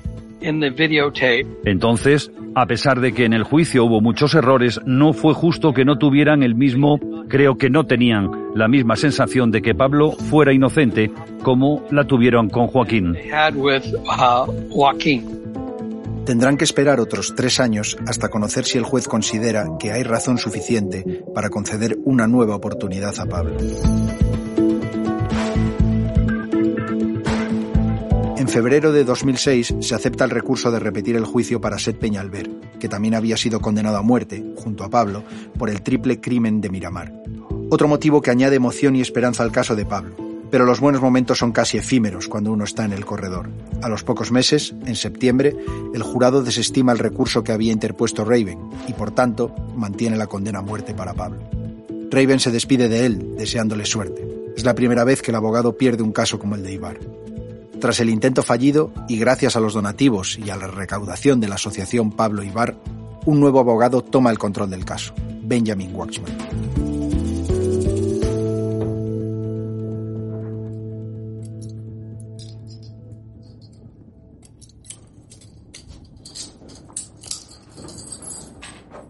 Hello, Pablo. I'm Benjamin Wexman, your new attorney. Your father's hired me to get you out of here. Pablo siempre ha dicho que su mala suerte es la de haber sido condenado en Florida. El sistema judicial de este estado es uno de los más conservadores del país. Antes de que te des cuenta, se puede crear una maquinaria gigantesca a tu alrededor, engrasada hacia el garantismo de la autoridad. Una maquinaria que, por supuesto, solo se frena con dinero. Es probable que si Pablo hubiera podido contratar desde el inicio a Raven o a Waxman, hubiera ganado incluso el primer juicio. Es espeluznante cómo la capacidad económica de un acusado puede determinar su culpabilidad o su inocencia. De hecho, la primera vez que Pablo al fin puede tener un juicio con garantías es 24 años después de su encarcelamiento, cuando ya tenía 1.300.000 dólares recaudados para los abogados. Horrible, horrible. Ellos dicen que esto es la tierra de libertad. Y eso no es, eso no es, eso. Si tú tienes dinero, sí. Si tú eres blanco americano, sí. Pero si, si, si te quitan la vida y te quieren matar solo por, para hacer como una imagen, ¿qué más, qué más? ¿Qué tú puedes hacer? Nada.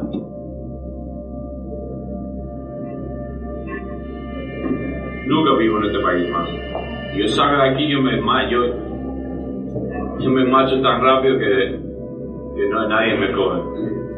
En mi familia, baña si puedo o donde sea. Yo no quiero vivir aquí.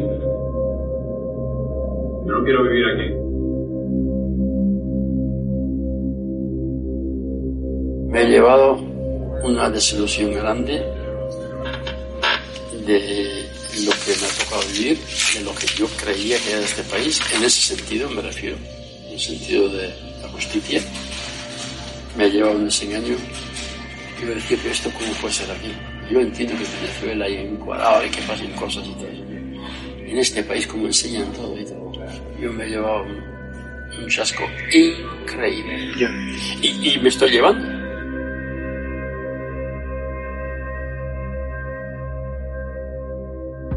Estados Unidos, un país donde la pena capital se sigue aplicando en 30 de los 50 estados. En España nos sigue sorprendiendo que existan este tipo de condenas en otros países, e inevitablemente nos afecta más si el condenado a muerte es español. En este punto quiero volver sobre las reflexiones de Antonio Olivier y Ana Tagarro, que desde su papel como jefes en el diario Que y en el XL semanal respectivamente, apostaron por esta historia que al final nos compete a todos, la pena de muerte. Puede que no tenga fruto, dices, en, que Pablo Ibar quede libre o lo que sea, pero sí en crear una conciencia, yo creo que la conciencia en España, en, ayudar a, a, mejorar una sociedad, en ayudar a que la gente aprenda a valorar la vida humana, ¿no? Y aprenda a, sentir que, bueno, que eso es algo que, por lo que se debe luchar. Lo que hace a Pablo Ibar distinto de otros casos eh, similares eh, y con españoles y también con, con, gente nacional que por supuesto empatizas más si es español que si es tailandés, sí, es así. Es así, puede ser injusto, pero es así. Pero ya no es porque sea solo español, sino porque además eh, su caso está tan plagado de irregularidades y su, y su sometimiento a estos continuos juicios y a estos continuos procesos, que es una tortura psicológica, como poner a alguien frente al paredor y fingir una ejecución. Es brutal. Ana dio en el clavo, la constante tortura psicológica. Pablo se ha convertido, sin quererlo ni buscarlo, en el hombre con la mayor fortaleza mental del mundo acostumbrado a sufrir la eterna espera de no saber si la acabarán matando en la cárcel o si seguirá malviviendo encerrado quién sabe cuántos años más.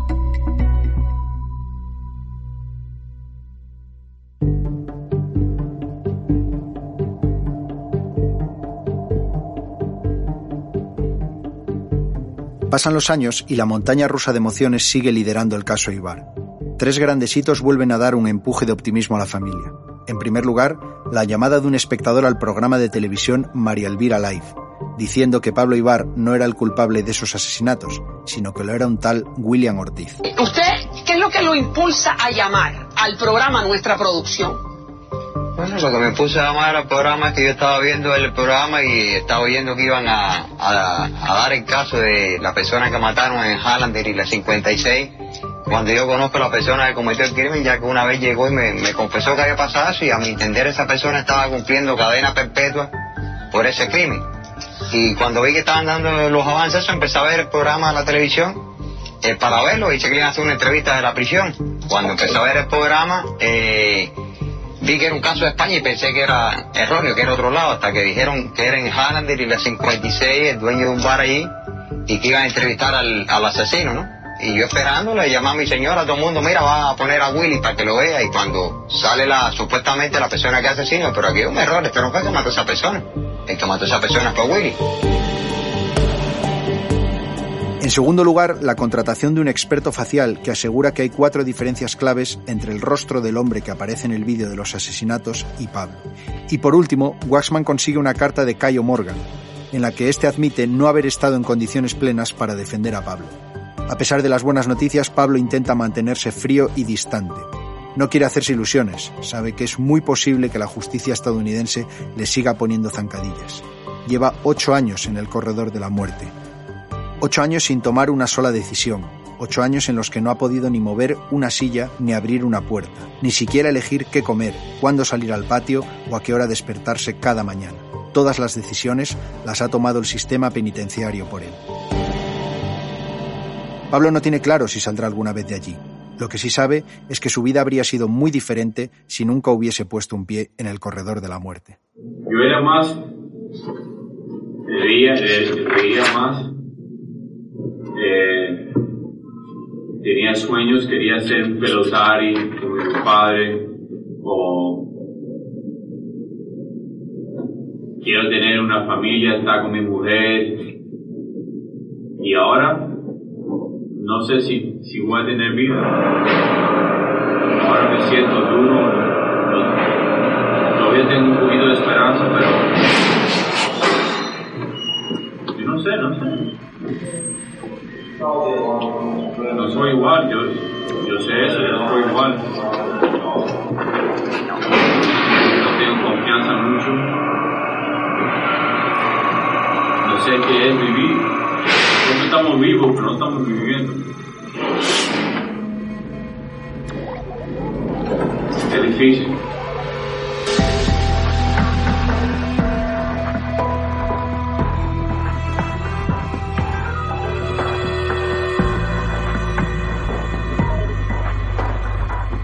Las pruebas encontradas en la escena del crimen nunca han ayudado a Pablo Ibar, pese a que podrían haberlo hecho. El ADN encontrado en la sangre y el pelo en casa de Sucharsky no se correspondían con el suyo, ni el sudor de la camiseta que cubría el rostro del asesino en el vídeo. Tampoco las más de 100 huellas dactilares casaban con las de él. Pero esta negativa parecía no importarle a los investigadores. Años después, con Pablo ya en la cárcel y en el momento en el que aquel espectador anónimo de María Elvira Life llama al programa para decir que el culpable del asesinato es William Ortiz, la defensa se pone en contacto con él y solicita una prueba de ADN para cotejar esta información. Pero el 5 de diciembre de 2010, el juez confirma que las coincidencias genéticas resultan negativas. William Ortiz queda descartado y el caso Ibar vuelve a su cauce. Lo que no saben ni la familia Ibar ni sus abogados es que esta petición acabará volviéndose contra Pablo y lo golpeará con una fuerte noticia en 2016.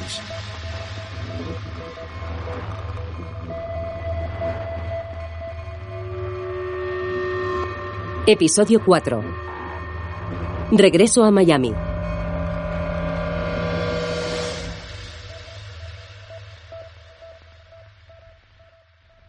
La aparición de William Ortiz retrasa el segundo recurso. Sin embargo, el abogado de Pablo, Benjamin Waxman, consigue recopilar dos documentos claves para intentar convencer a los jueces de que su cliente merece un juicio justo.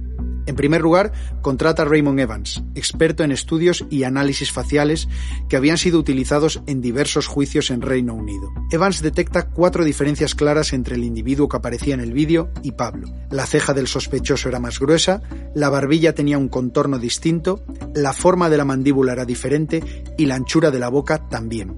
Desde un punto de vista científico hay al menos cuatro partes de la cara de Pablo que no encajan con las del asesino. En segundo lugar, Waxman consigue una carta firmada de Morgan, el primer abogado, en la que reconoce que durante el juicio no estuvo en las mejores condiciones físicas ni psíquicas para su defensa. Waxman presenta estos documentos junto a la solicitud de un nuevo juicio el 12 de febrero de 2012. ¿Y, en cuánto tiempo sabremos? ¿Cuántas veces me has preguntado eso? No se sabe en cuánto tardarán en decidir, pero no va a ser rápido. ¿eh? Nunca nada es rápido. Dicen las resoluciones los jueves, a las 11 de la mañana. Después de tres aplazamientos en la decisión, el juez Levenson, sin dirigirse a la sala y en una audiencia que duró apenas 10 minutos, denegó la repetición del juicio. Pablo recibió esta noticia con la coraza puesta. El tribunal de Broward, al que se llevó la apelación, fue el mismo que le había condenado 12 años antes, y no existen apenas casos de anulación de condena de muerte por parte de la misma instancia. Les quedaba entonces un único cartucho, el Tribunal Supremo de Florida. Pablo se preparaba para la que sería su última oportunidad.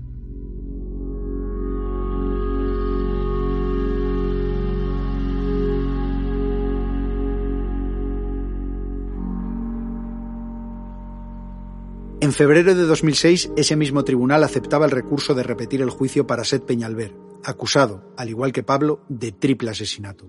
Su abogado de oficio fue claramente más eficiente que Cayo Morgan, al contratar un experto facial para demostrar que él y el hombre que salía en el vídeo no eran el mismo. Casi siete años después, el 22 de diciembre de 2012, Peñalver es declarado no culpable por el jurado. Seth, al igual que Pablo, es un gran estudioso de su caso y cuando es liberado no duda en acusar a los detectives de haber pagado dinero a declarantes para que testificaran en su contra. No solo quiere hacer justicia, sino que seguirá el caso de Pablo muy de cerca en los siguientes años. Pablo se alegra por su amigo, pero no puede evitar pasar las noches siguientes sin dormir, pensando y dándole vueltas a cómo la absolución de Seth podría beneficiar su caso. La respuesta del Tribunal Supremo de aceptar o no la repetición del juicio podría llegar en cualquier momento. Suelen tardar entre dos y cuatro años y siempre se anuncian los jueves. Cada jueves Pablo amanece con los nervios agarrotados. Lleva ya 13 años con una doble condena, la de muerte y la de tener que esperar. Demasiados jueves en tensión. Así me lo contaba él en una de las visitas que le hice en el corredor de la muerte. Se puede, se puede sentir en el aire que, que hoy es diferente. Porque uno nunca sabe. El día puede ser tuyo, tuyo mañana, nunca sabes. Y por eso, por eso, para mí, esto es dos castigos. Te, aguantan en una celda por 20 años, 25 años, 30 años. Un, tío, un tío que está en el piso mío ya lleva 32 años preso en el corredor de la muerte. 32 años en una celda de 2 o 3 metros y después te quiere matar. Para mí eso son dos condenas. Yo no desearía, yo no desearía esto a nadie, a mi, a mi peor enemigo.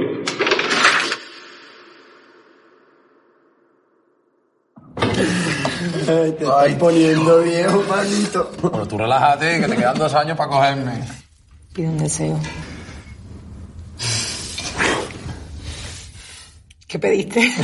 No digas que no se cumple. y ahora, happy birthday. Dos décadas en prisión. Tania decía que Pablo era un hombre de 22 años atrapado en un cuerpo de un hombre de 40. Él también lo reconocía. Yo cumplí 40 años en abril. 40 años. Yo caí preso con 22 años. Yo caí, y ya, pero todavía me siento, me siento como soy mentalmente como un chico de 22 años. No me siento como un hombre de 40 años, porque no he vivido. Mi vida ha parado en, el- en el 1994. Viéndole sentado con el mono naranja engrilletado al otro lado del cristal, no paraba de pensar en cómo habría sido el Pablo de 40 años si no hubiese vivido, crecido y madurado dentro del corredor. ¿Cómo creía que iba a ser su vida antes de que todo su mundo estallara por los aires? Si sale, ¿podrá volver a empezar? ¿Intentará recuperar los años perdidos y retomar su vida desde los 22 años? ¿Cómo se puede recuperar eso? No se puede. Tengo que seguir para adelante y vivir el resto del tiempo que tengo a lo máximo. Pero yo nunca, nunca se puede recuper- recuperar lo que tú perdiste. Son casi 20 años, 20 casi la mitad de mi vida y ahora estoy, estoy preso. Yo vivía afuera libre 22 años y ahora tengo 18 años preso. En el momento en que encarcelaron a Pablo, no solo le quitaron la vida, los sueños y la libertad, sino que también le robaron parte de su personalidad. Una personalidad que al fin y al cabo comenzaba a sentarse en aquel año 2000 y que fue abruptamente cercenada. Era más contento, tenía más, más sueños, pero todavía soy un poquito como era.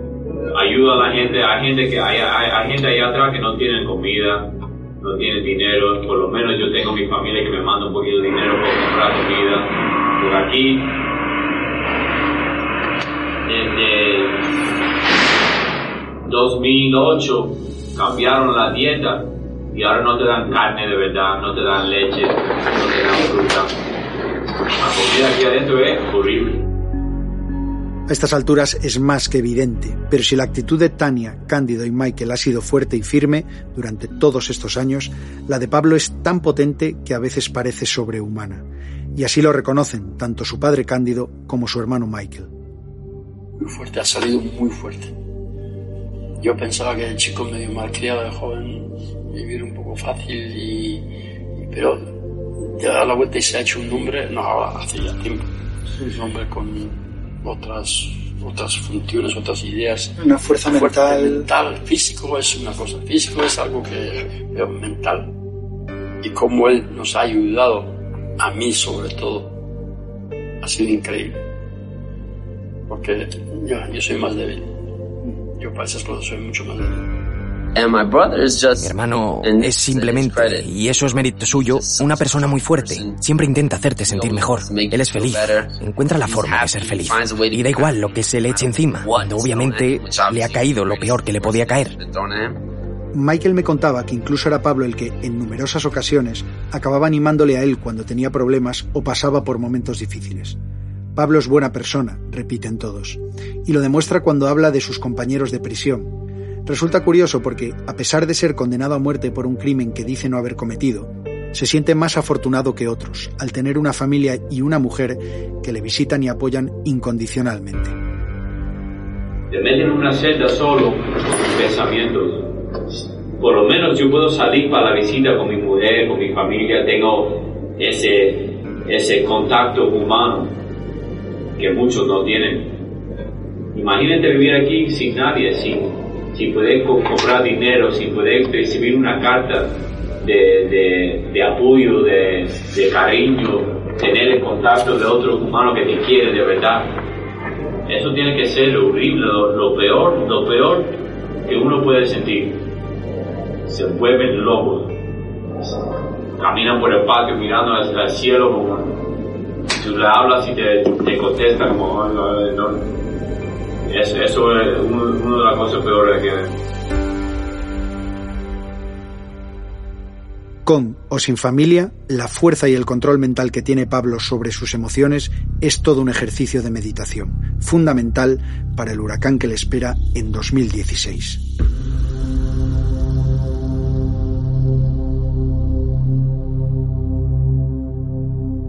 Ahora, ahora estoy, estoy un poquito más duro. Si me dice algo, le voy a decir, ah, vamos a ver. Tengo esperanza, pero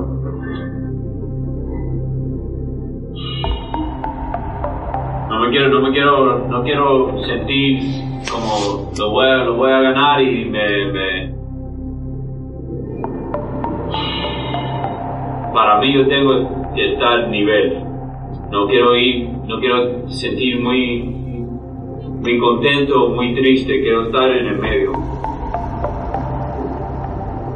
Es la única manera que pues, se puede hacer tiempo aquí adentro. 4 de febrero de 2016. Tania sale temprano de casa para irse a trabajar. Siente que este jueves es diferente al resto y le pide a su madre, Alvin, que encienda una vela por si acaso. A las 11 menos cuarto de la mañana, Tania está en casa de un paciente, le acaba de tomar la tensión y apunta algunos datos en el ordenador cuando le suena el móvil.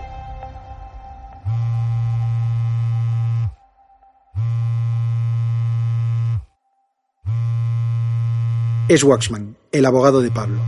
El tribunal no se reúne hasta las 11 de la mañana. ¿Por qué me estará llamando? piensa Tania. Pero es jueves. Tiene que coger el teléfono. Hello. Tania, ¿dónde estás? ¿Por qué? Estás sentada. ¿Por qué me preguntas eso? ¿Qué, qué sabes? Hoy toman la decisión. Hoy sabremos si se repite el juicio o no. Pero, pero, pero, pero ¿cómo sabes? No, no tomaban la decisión a las 11. Un empleado del tribunal me ha dicho que hoy la comunican. Veremos qué pasa. Te llamo en cuanto lo sepa. Ok. Ok, estoy pendiente, gracias.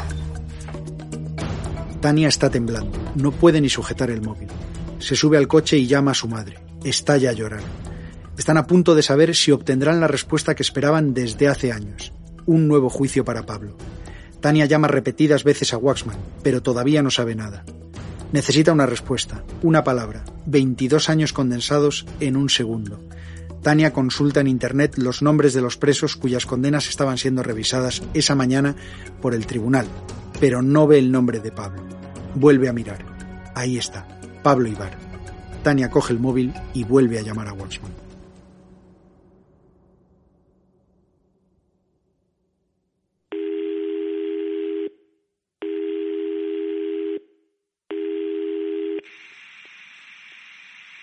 Al otro lado del teléfono se escuchan llantos. Tania le suplica que le diga algo.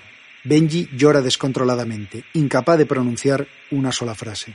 Tania está muy nerviosa, le insiste de nuevo para que le diga algo, lo que sea. Benji consigue calmarse y dice, ganamos. So she calls me. Así que me llama, llorando, histérica. Creo que dice que le han denegado el recurso. Porque llora y por la forma en la que llora estaba... Pensaba que estaba enfadada. Realmente es que no la estaba entendiendo. Podría haber jurado que dijo que habían denegado el recurso. Colgué el teléfono destrozado.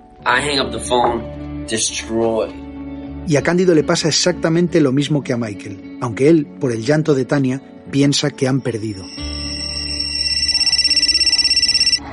Cándido. Colgaste. Colgaste. Pero vamos a ver, ¿es que sí o es que no? Sí, que sí, que, que aprobaron la apelación.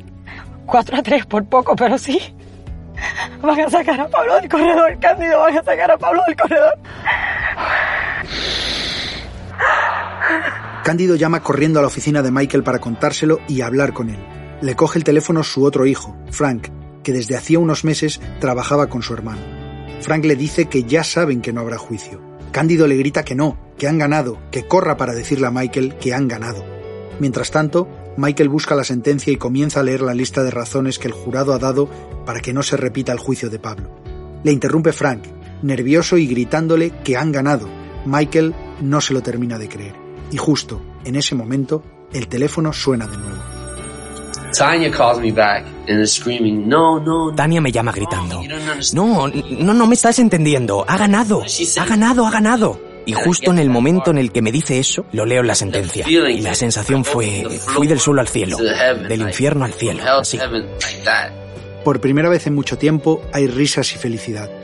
Todos se juntan en Miami para preparar la visita del sábado. La mejor visita desde que Pablo está en el corredor. Quieres creer, siempre quieres tener esperanza y ánimo y todo eso, pero en el fondo piensas que cuando has perdido tanto para este estado y sientes que el juego está mañado para que vaya en tu contra, te sientes como, al final, aunque tengas razón, no te van a dejar ir, ¿sabes? Así es como te sientes. Y aún nos sentimos un poco así. Pero cuando finalmente consigues una victoria es como, wow, él va a poder tener otra oportunidad en la vida. Va a tener otra oportunidad. Y eso es increíble.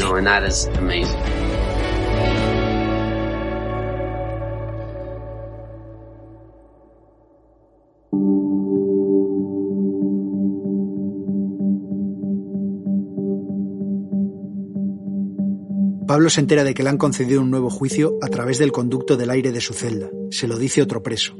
Pero él, como era de esperar, se mantiene frío, sin hacerse ilusiones. Quiere esperar al día siguiente para hablar con Waxman. Llega el viernes y con él la esperada llamada. Aquella conversación está solo autorizada para su abogado, pero Tania está allí con él. Lo conseguimos, dice Benji. Como todo en este caso, la felicidad nunca es completa y existe el temor a que la Fiscalía recurra a la decisión. Las dos semanas siguientes, hasta que se desestima el recurso y se anula la condena, son todo menos tranquilas para la familia Ibar.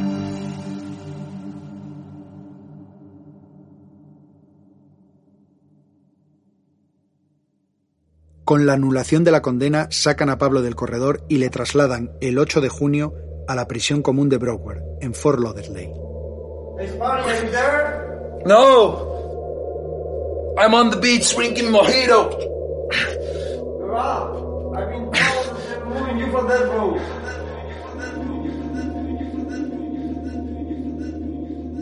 En Broward, sin embargo, Pablo comienza a tener problemas de adaptación.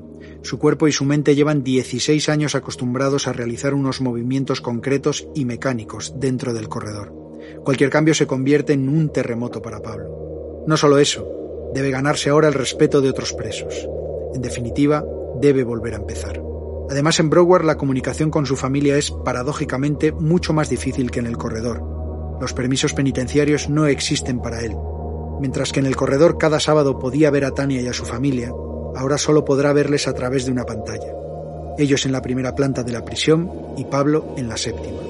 Esto significa que, hasta día de hoy, Pablo no ha vuelto a ver en persona a su familia, salvo en las vistas y en los juicios.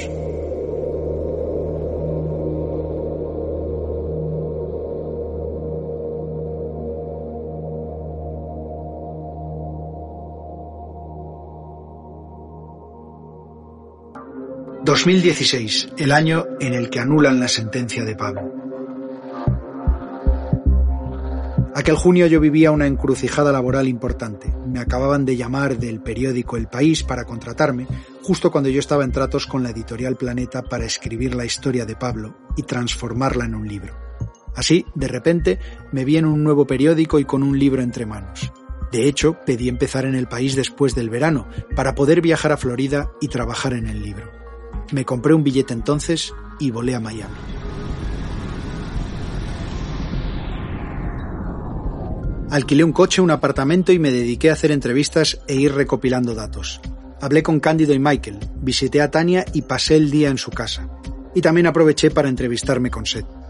Tuve suerte porque en el momento en el que llego los abogados piden libertad condicional para Pablo a la espera de juicio. Así que se produce una vista pública y decido ir. Allí me encuentro de nuevo con Cándido, su mujer y sus hijos. Saludo a Michael y veo a Pablo sentado con el traje típico de preso con rayas negras y blancas. Pablo me reconoce al segundo y me saluda levantando las cejas. Me siento al final, cerca de Mark Whiting, compañero de profesión y que se encontraba cubriendo la vista. Antes de empezar, el abogado comienza a nombrar a las personas que acompañan a Pablo, sus abogados y familiares. Se levantan a medida que los interpelan. De repente, el abogado pronuncia mi nombre.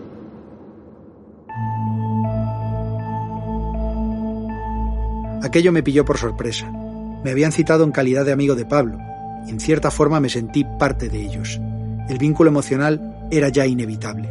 La familia también se apoyaba en mí. Cuando termina el juicio vi la ocasión perfecta para acercarme al fiscal e intentar hacerle unas preguntas. Sabía que era un tipo muy prestigioso y la familia ya me había advertido que era un hombre difícil. Todos en el entorno de Pablo sabían que sería un hueso duro de roer. De hecho, un dato que representa muy bien el interés del fiscal por mantener a Pablo en el corredor es que volvió de su jubilación exclusivamente para seguir en el caso y no perderlo. Cámaras de mierda. No os voy a engañar. El juicio será durísimo. Nadie quiere que Pablo salga libre. Solo los que estamos sentados aquí. En España son muchos. Y nos han ayudado a llegar hasta aquí. Pero desde ahora somos nosotros contra el mundo. Me acerco al fiscal y me responde lo que en realidad ya esperaba que me dijera, que no iba a contestar a nada. Le pregunto si cabe la posibilidad de entrevistarle una vez haya terminado el juicio, cuando no haya más recursos ni vistas. Su respuesta no se me olvidará en la vida. Este caso no acabará nunca. Si la familia de Ibar no estaba dispuesta a tirar la toalla, el fiscal parece que tampoco. Estaba claro que iba a ser una lucha infinita para ver quién aguantaba más. Me acerco entonces a hablar con el abogado de Pablo, Benjamin Waxman. Se me acerca al oído y me susurra que vaya a su casa un día para poder hablar tranquilamente. Al principio me sorprende el secretismo, pero claro, en la sala y en el tribunal hay carteles que advierten de que el lugar está lleno de micrófonos. Todo lo que allí se habla queda registrado. Cualquier precaución es poca.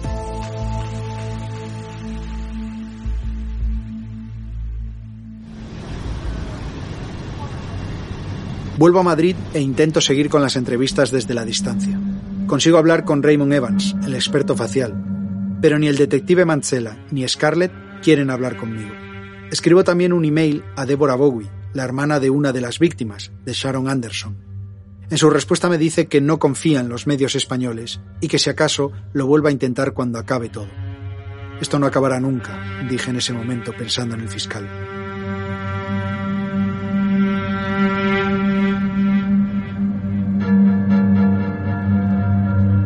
En septiembre de 2016 reaparecen Viejos Demonios, aquel análisis que realizaron en 2010 y en el que se comparó el ADN de William Ortiz, el hombre al que señalaron en el programa de María Elvira Life, con el del asesino y con Pablo Ibar, dio negativo. Pero la camiseta del asesino que utilizaron para cotejar los ADNs tenía el precinto roto, y todo apunta a que acaba colándose una pequeña traza del ADN de Ibar. En aquel momento la defensa lo oculta, pero en 2016 la Fiscalía se entera y sabiendo que las pruebas están contaminadas, pide un nuevo análisis. Tal y como se esperaba, aparece una milimétrica muestra que coincide con el ADN de Pablo. El juez igualmente estima que se trata de una contaminación, pero sirve para que los detractores de Pablo tengan un motivo más para señalarle como el asesino. Pasados los años y después de todo lo que ha vivido, las prioridades de Pablo han cambiado. Después del infierno de vivir una vida encerrado, daría lo que fuera por salir de ahí, incluso declararse culpable. Pero si me dice que yo puedo salir hoy mismo, no lo quiero, no quiero decir de mi corazón que soy culpable porque no lo hice, pero para, salir hoy, yo creo, yo, yo pienso que aquí adentro es mejor coger un arreglo siendo inocente de ir para y que te encuentres culpable de den pena de muerte o, por, o de perpetua.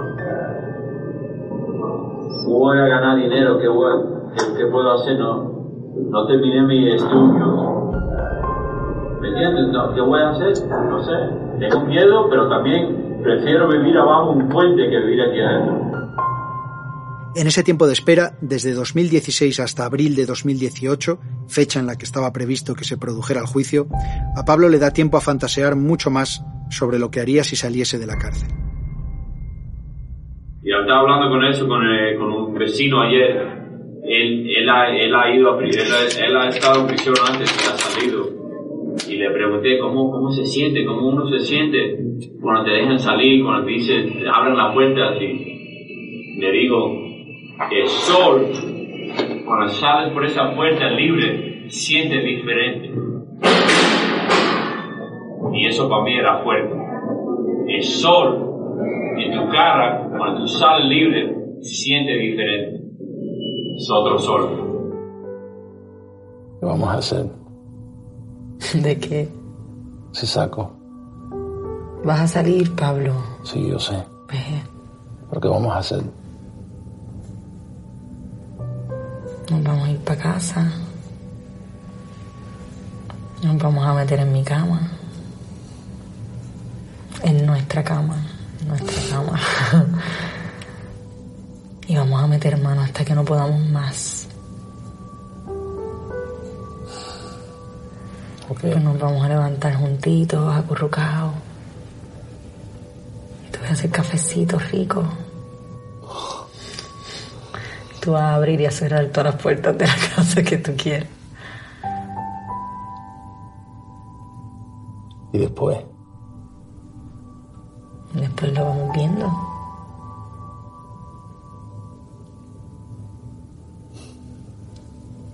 Tania, yo no sé hacer nada. Tú lo sabes eso, ¿no? Y vas a aprender. Sí, voy a aprender. La posibilidad de poder salir está tan cerca que todos sueñan con ver a Pablo fuera. Tania, ¿Sabes? Tengo que luchar muy fuerte por lo que creo y él es en quien creo. Así que tengo que seguir luchando hasta que lo traigamos a casa. Cándido, Yo creo que nu- nunca me he emborrachado. Yo no he dicho que sería no emborrachar. Creo No que lo si merece a- la ocasión, ¿no? No sé si me voy a emborrachar, pero lo tengo dicho que me voy a emborrachar. No sé. Eso será así como aquel día cuando salió culpable.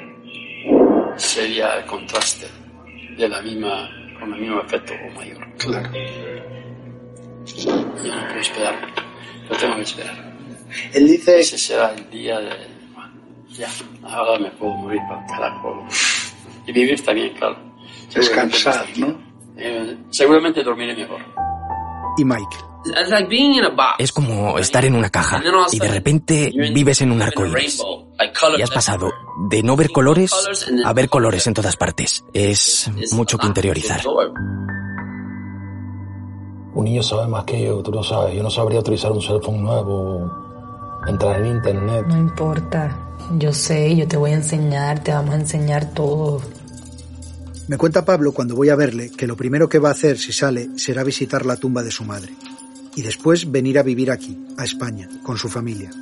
Quiere alejarse todo lo posible de un país y un sistema en el que no confía, por haberle arrebatado su vida y sus sueños, y al que teme más que nada en el mundo.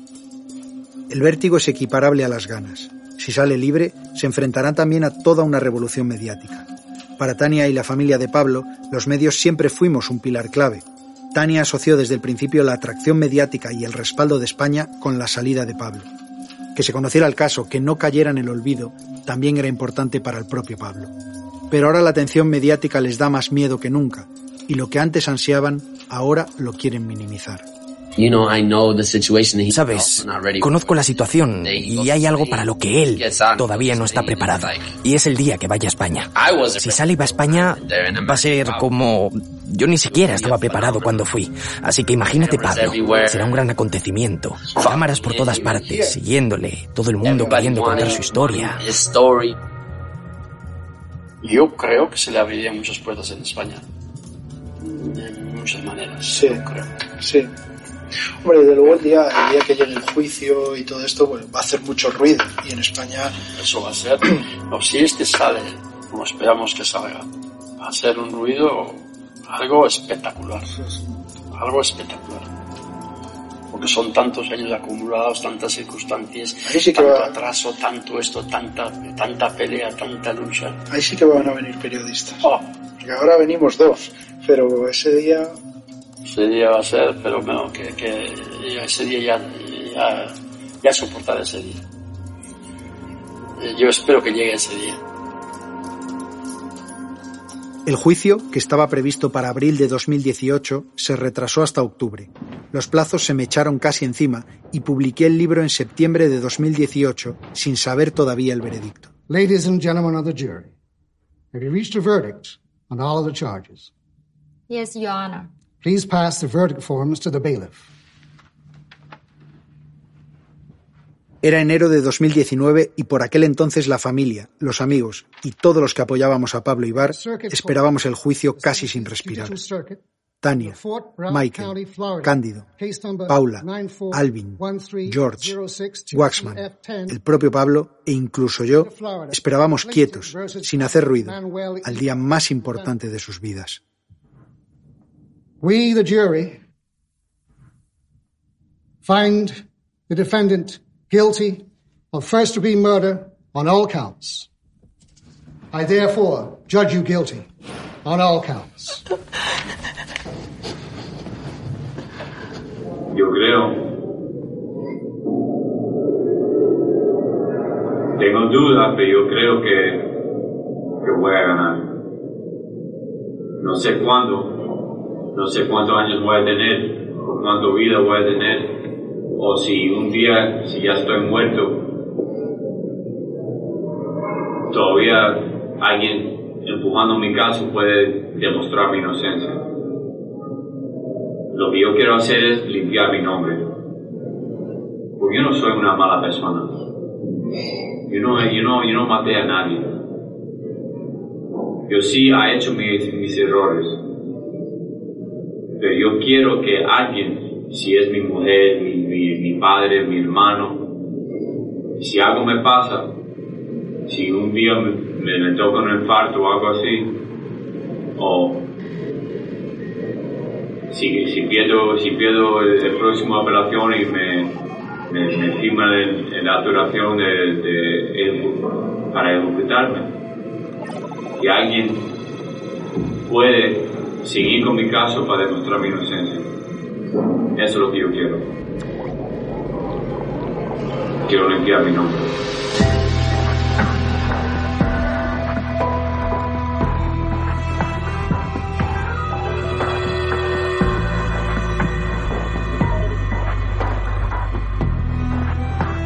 En este podcast hemos recorrido la historia periodística detrás del caso Ibar, que se recrea en la serie de Movistar Plus En el Corredor de la Muerte, basada a su vez en el libro de Nacho Carretero.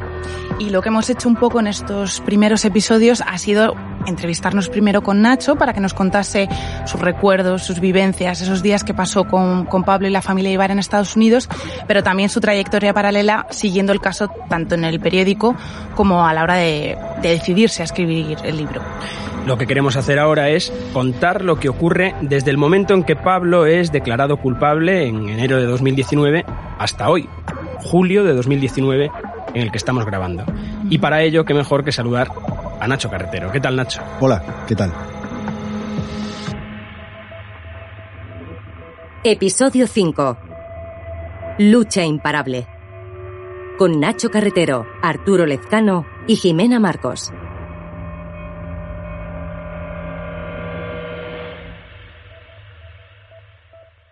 Nacho, Arturo y yo éramos espectadores y vivimos el caso en tiempo real, así que nos parecía interesante revivir esas conversaciones que teníamos contigo y grabarla para este quinto episodio.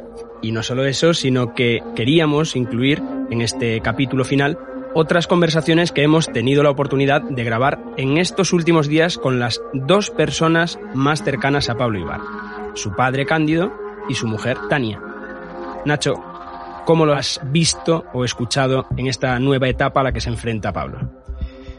Bueno, pues eh, yo creo que están con, con, el daño, con el trauma aún de la sentencia eh, tan reciente, de lo que nadie esperaba, de lo que nadie quería creer, que es que Pablo eh, fuese de nuevo considerado culpable.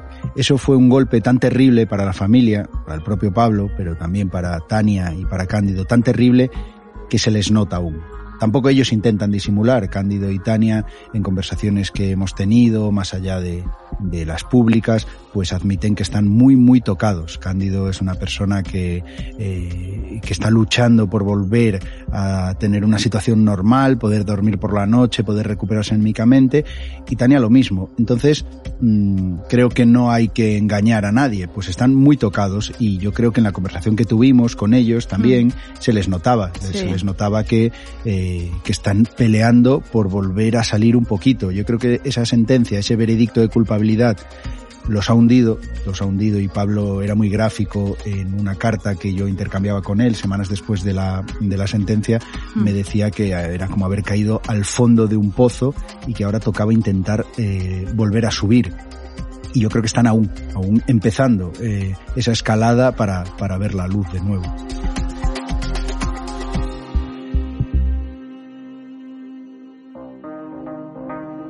Es una lucha constante. De hecho, los que hayan seguido el caso de Pablo Ibar o que hayan escuchado el podcast, sorprende cada, cada juicio, cada momento, cada paso que dan el, el, sistema judicial que hay en Estados Unidos. Además, en este último juicio hubo muchísimas irregularidades y de las que tú has sido testigo, ¿no? Sí, además hay, hay que tener en cuenta, además de las irregularidades, efectivamente, hay que tener en cuenta que eh, pues cuando Pablo fue condenado a muerte por primera vez en el año 2000, encaraba por primera vez esa situación. Estaba expectante lo que podía pasar. Ahora eh, ha sido una nueva sentencia después de 25 años ya encerrado. Eh, estaba como 25 años de vida robada, eh, condensados en una sola decisión, en un segundo, en una palabra, y de nuevo salió culpable. 25 años eh, privado de libertad esperando este momento y lo que, lo que descubre es que va a tener que pasar otros tantos años, no otros 25, pero como mínimo eh, otra década encerrado prácticamente. Y además, eh, como tú decías, eh, en un juicio que de nuevo no deja buenas sensaciones, porque es verdad que todo el mundo iba con un optimismo de, bueno, por lo menos ahora Pablo va a tener un juicio justo, no va a tener ese abogado de oficio que, que acabó detenido y que fue incapaz, como él mismo reconoció, de, de, defender a Pablo, sino que tiene un equipo de abogados de confianza, de garantía. Y aún así, eh, lo que hemos visto en el juicio nos cuesta mucho entender cómo puede pasar con decisiones muy difíciles de entender por parte del juez, con eh, actitudes de la fiscalía intolerables, con testimonios que se desdicen, mmm, con miembros del jurado que se arrepienten, en fin, eh, un montón de, de irregularidades que, efectivamente nos cuesta mucho entender. Tendremos tiempo de, hablar de esas irregularidades, un poquito eh, desmenuzando todo lo que pasó, pero para hablar de un poco más de esto con un protagonista directo y saber además cómo está cómo estaba, pero cómo está ahora mismo el ambiente en Florida, en Estados Unidos, quisimos contactar, como decíamos, con Cándido. Nacho marcaba el número de teléfono de Cándido y esto decía el padre Pablo. Hola Cándido, ¿cómo estás? Hola, buenas tardes Nacho, ¿qué tal? ¿Qué tal? ¿Todo bien? ¿Tú qué tal? ¿Cómo vais por ahí? Aquí hoy estoy yo lesionado, pero bueno. ¿Qué te pasó? Eh, espero que sea. No sé. Esta es la primera vez que no sé lo que me ha pasado. Anoche me acosté normal, no tuve ni un problema y esta mañana me he levantado de la cama con un dolor del tipo meñisco. Es la edad, Cándido, es la edad. Son los achaques. Artrosis. En vasco se dice artrosis. Exacto. Bueno, oye, cuéntame, ¿cómo están las cosas por ahí? ¿Cómo está la situación ahora mismo? Bueno, pues la situación ahora mismo está, acabo de hace una hora aproximadamente averiguar que ya han aprobado las visitas. Ah, qué bueno. El grupo que, que pidió Tania, los, los, no todos, pero unos cuantos, aprobado y que se sabe que hace un calor increíble, dice Pablo, y que está, va. Un calor increíble en la, en la nueva cárcel. Sí, sí. Sin aire acondicionado y y mucha gente, eh, no. si hay 1800, imagínate, sí. y parece que afuera no les dejan salir mucho. Entonces, eh, cuando más gente haya, me imagino que incluso se hace más calor todavía. Porque ahora eh, Pablo fue sí. destinado a una nueva prisión que está mucho más cerca, ¿no? De Casa de Tania. Sí, sí, aproximadamente 45 millas, que es aproximadamente una hora. Es eh, el destino que está al lado de Fort Pierce. O sea, Fort Pierce está sí. el, siguiente, siguiente pueblo de, de San Lucie y de Tania. ¿Cómo está el eh, Pablo ahora de ánimo? Una vez que ya sabe, eh, bueno, ya sabe la prisión en la que va a estar, ya sabe las condiciones, eh, ¿ha mejorado un poquito su ánimo? Pues poco, la verdad. Eh, él todavía está, el otro día estuve hablando con él un poco, no me puede llamar a mí porque yo no estoy en la lista y no podemos poner hasta diciembre, pero uh -huh. con Michael, llamó a Michael y estuvimos hablando y está todavía, no sé, como que en contra de todo, como... Ya. Y también eh, creo que no ha tenido demasiada buena suerte con el, eh, con el de su cuarto tampoco. Para él es diferente porque antes, claro, estaba en pena de muerte, estuvo mal, pero estaba solo, sin problemas, sin gente. Ahora, pues es eh, totalmente diferente y hay que adaptarse. Claro. Claro. Hey, bro, what's up, man? Nice sneakers. I'm talking to you, man. Hey, I'm talking to you.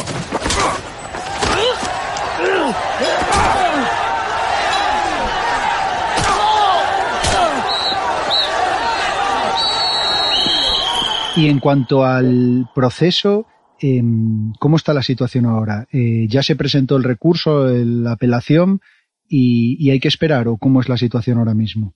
Sí, eso eh, había un mes para contestar, o sea, inmediatamente contestaron que se va a apelar. Entonces ahora eh, hay que esperar a que los transcripts se, se, se pongan en, en, función. Y eso puede ser, según dicen, que incluso seis meses puede tardar que, los, que los prepare, porque claro, también son casi tres meses de, de juicio. Y hasta que haya eso, pues no hay nada. Entonces hay un, hay un plazo donde hay que designar el abogado que vaya a coger la apelación. y, pero bueno, de momento, hasta que hasta que nos avisen que ya está hecho, pues no, no hay nada que hacer. Ya. No se puede hacer nada. Porque no va a eh, Benji no va a seguir, Waxman. Benji seguramente no, porque él ahora cogió el trabajo ese con eh, no sé qué, Black se llama, eh, uno de los eh, bufetes muy, muy fuertes aquí en Florida. Ajá. Y cogió ese trabajo y seguramente eso le llevará ya. ocupado. Así, además, este tipo de apelación igual igual no es para él tampoco, porque claro. todas las apelaciones son diferentes. Claro. La, este, esta va a ser diferente. Entonces tenemos que buscar qué tipo de abogado y, cómo se puede conseguir y en fin, eh, lo que vaya a costar y todas esas cosas. Y entiendo que en la apelación, bueno, pues se va a, a explicar o se va a presentar pues un montón de cosas que ocurrieron durante este juicio, ¿no? Pues el, el miembro del jurado que se arrepintió, hechos que hizo la fiscalía. Entiendo que ahí muchas cosas se van a poner encima de la mesa, de cosas, de irregularidades que tuvieron lugar este juicio, ¿no?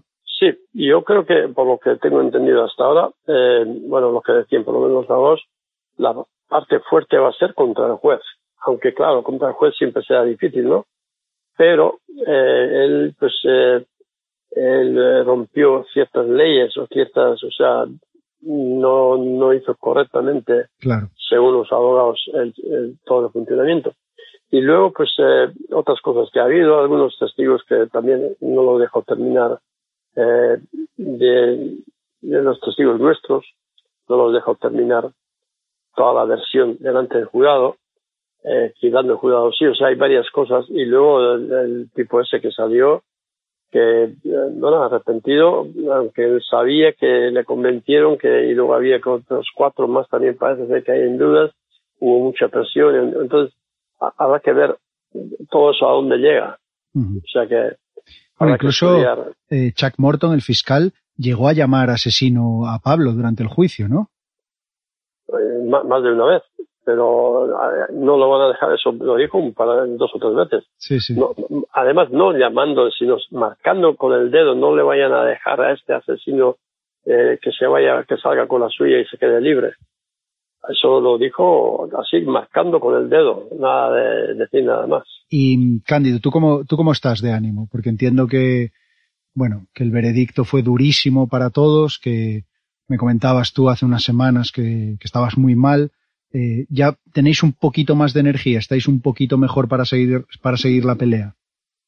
Bueno, seguir, tenemos que seguir la pelea, pero a mí me ha dado un golpe muy grande. Eh, yo estaba, mi única duda existía que a lo mejor había algún jurado que cree que, bueno, eh, todos o sea, los juicios de Estados Unidos pues son como son y bien y, o sea, que eh, si ya lleva tantos años ahí, lo que sea, que puede ser que había una duda, pero yo de ningún momento había creído que iba a ser eh, culpable. Tú no te lo este, esperabas de ninguna manera, ¿no? No, de, ninguna manera. Yo esta mañana llegué temprano el sábado pensando, además, bueno, a lo mejor hasta hoy, pues igual tenemos la suerte de salir con él y tal. Yo estaba, bueno, de guilty, desde luego, como dijeron, absolutamente no. Y como yo, pues el resto también, claro. Bueno, es que, es que aquí en España, por ejemplo, con, con, a medida que iba avanzando el juicio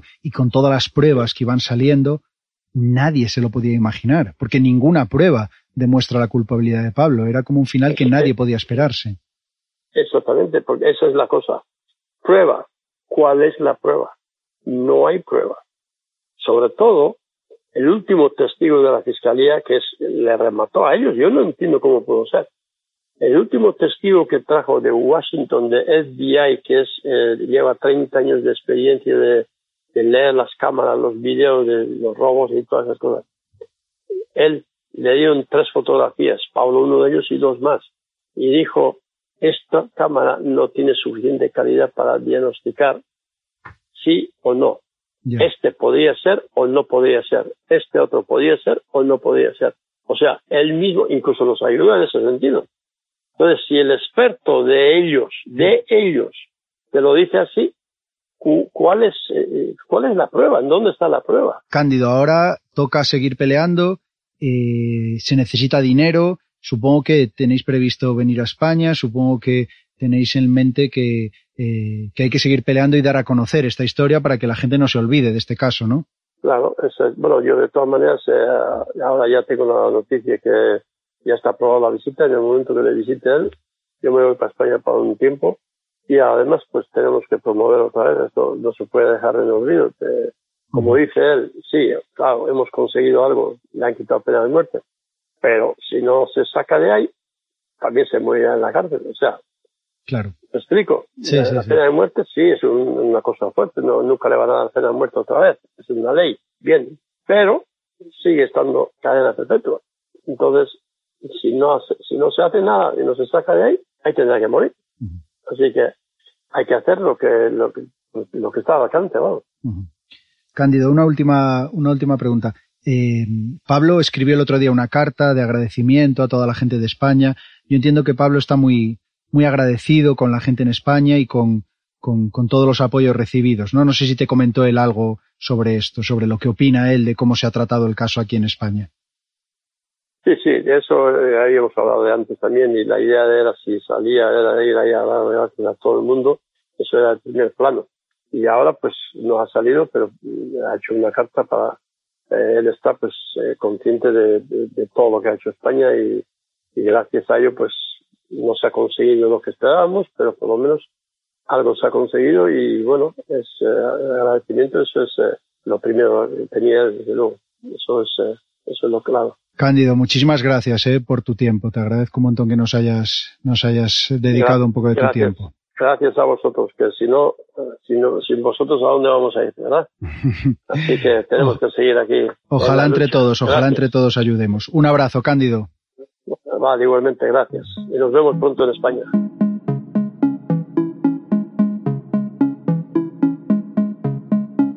Qué importante eh, el apoyo que ha tenido Pablo durante todos estos años, no solo desde el País Vasco en concreto, sino de toda España. Y, y ahora que no se apague esa llama, porque como dice Cándido, aunque no esté sentenciado a muerte, puede morir en la cárcel. Bueno, efectivamente, es que no hay que olvidar que Pablo Ibar ha sido condenado a cadena perpetua no revisable y que por tanto eh, la, la apelación, el recurso que ahora se ha puesto en el eh, Tribunal de, Apelaciones y que si por ahí no prospera irá al Tribunal Supremo, va a poner encima de la mesa una serie de irregularidades para pedir que se repita el juicio. Es decir, lo que están diciendo los abogados de Pablo es que el juicio ha tenido irregularidades y es merecedor de ser repetido. Lo que no están diciendo es que se quite la pena de la cadena perpetua porque sí. Y si no se repite el juicio, esa cadena perpetua no es revisable. Por tanto, el escenario, la posibilidad de que Pablo pase el resto de su vida encerrado es muy real y de hecho es muy probable a día de hoy. O sea, la lucha que aún tiene por delante la familia y la defensa de Pablo es titánica. Pero eh, algo que se preguntará todo el mundo igual que nos lo preguntamos nosotros. Piden la repetición del juicio. Si se repite el juicio, ¿qué oportunidades tiene Pablo? Sabemos que ya no puede ser sentenciado a muerte, eh, pero ¿qué oportunidades tiene él para salir de esa pena de cadena perpetua? en lo que se basa la defensa, en lo que se basa la familia, es en un escenario judicial eh, justo. Ellos consideran que ni el juez ni la fiscalía actuó con justicia por una serie de irregularidades que hemos comentado algunas, que vamos a comentar ahora, pues como decisiones parciales por parte del juez, comportamientos de la fiscalía que ellos consideran intolerables, eh, miembros del jurado arrepentidos, etcétera. Ellos consideran que un juicio con otro escenario eh, tendría eh, las opciones intactas para Pablo para poder presentar sus defensas, eh, sus bueno, sus pruebas, su, sus justificaciones y que un juez decidiese sin, sin las irregularidades que ellos consideran que se están, que se están cometiendo y que se han cometido. A partir de ahí eh, es lo que decida el Tribunal de Recurso y eh, ellos ya han dicho que no se van a rendir, que van a seguir peleando, que van a ir al Tribunal Supremo si hace falta. Y en fin, yo por lo que sé también, por lo que eh, por ejemplo, hablando con Joaquín José, que era un español que fue condenado a muerte en Florida antes que Pablo y posteriormente liberado y se demostró su inocencia, él mantiene que si este caso llega al Tribunal Supremo, mmm, Mm, el escenario sería otro completamente, porque dice que lo que ha pasado en este tribunal de Broward es intolerable, es intolerable lo que ha pasado con el juez, lo que ha pasado con el fiscal, y que la mejor esperanza es que esto llegue, eh, según él, y también según la defensa y la familia, es que llegue al Tribunal Supremo para que, para que el escenario judicial sea otro, sin favoritismos, sin irregularidades, sin cosas que a la familia y a la defensa les han mosqueado y les siguen mosqueando después de muchos años. En fin, que ese es el camino que ellos tienen ahora marcado. De hecho, es que estas irregularidades o estas cosas que cuentas no son solo percepciones. Eh, Cándido contaba cómo Chuck Morton señalaba y decía durante el juicio que Pablo era un asesino dos o tres veces, decía Cándido, y no solo eso, sino que hay un documental en la ETV que cualquiera que lo estés, nos esté escuchando puede buscarlo, en el que el propio Chuck Morton, el fiscal, eh, aparece manipulando las pruebas sin guantes.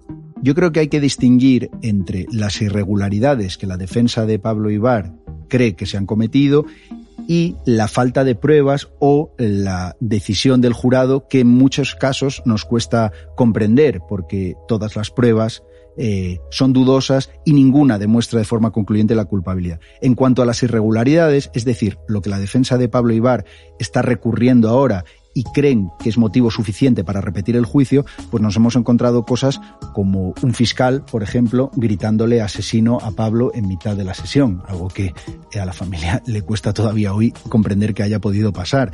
Un juez que en todas las decisiones que se ponían en arbitrio o que había que tomar una decisión de un, eh, hacia un lado o hacia otro, siempre, en todas, tomó la decisión en favor de la fiscalía.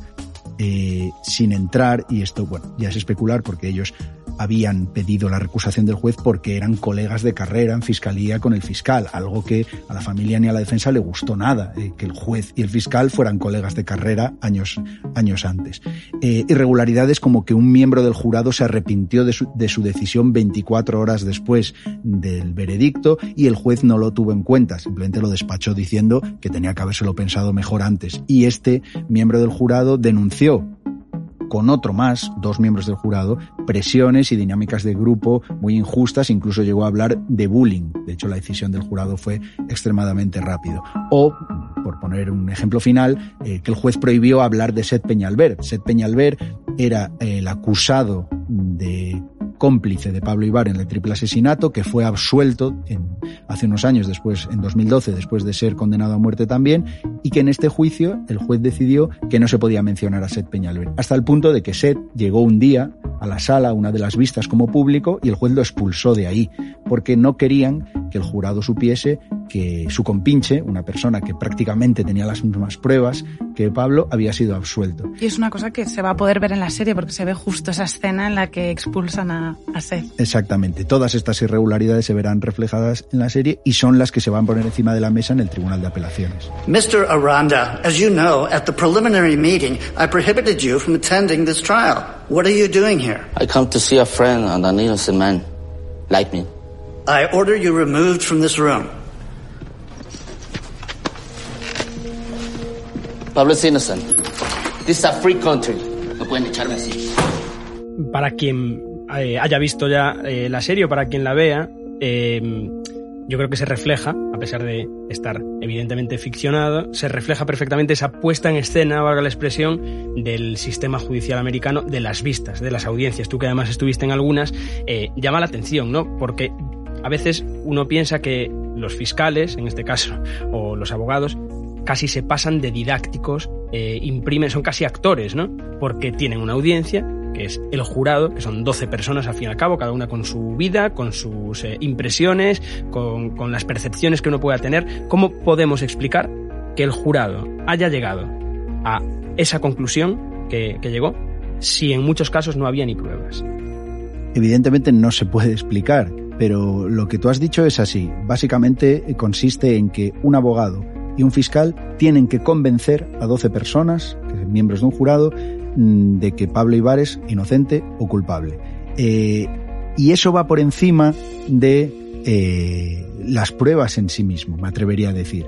Es decir, gana el que logre convencer. Y muchas veces el jurado puede opinar, puede creer o puede percibir una culpabilidad que luego no tiene que justificar. Basta con que crea, con que al que alguien le haya convencido de que Pablo Ibar, en este caso, es culpable. Esto es clave, yo creo, para entender no solo el, el caso Ibar, sino la multitud de sistema. casos y el sistema americano en el que efectivamente todo descansa en las percepciones de 12 personas. Y en este caso, lo que hemos encontrado es que un fiscal muy bueno, un fiscal con mucha capacidad oratoria y de convicción, y utilizando además bueno, sesgos y prejuicios como que Pablo ya venía condenado de antes, como que Pablo es un latino que pertenecía a una banda con malas compañías, utilizando todo eso, que era una ventaja para él, eh, logró convencer al jurado que pasó por encima de cosas, mmm, para mí, dos puntos esenciales. Uno, el ADN y otro, el famoso vídeo de seguridad. En cuanto al ADN, eh, nunca, nunca, hasta hace muy poco, había aparecido un solo rastro biológico en la escena del crimen que relacionase a Pablo con, con, con el crimen. Es decir, en el sudor de la camiseta, en las huellas digitales encontradas, en los restos de cabello, sangre y sudor, nunca habían aparecido eh, restos que se identificasen con Pablo y sí con otras dos personas eh, que hasta ahora no han podido ser identificadas, además de las víctimas.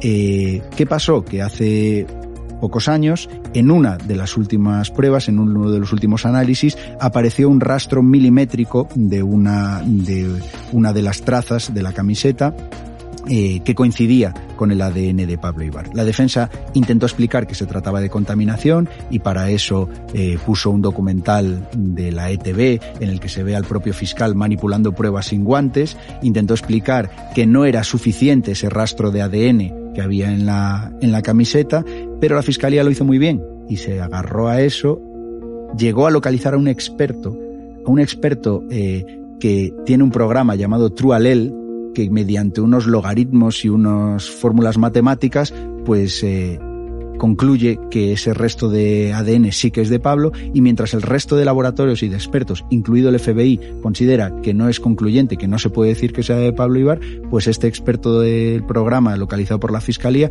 dice que sí. Y al jurado le pesa más eso que todo el resto de expertos eh, contratados por la defensa.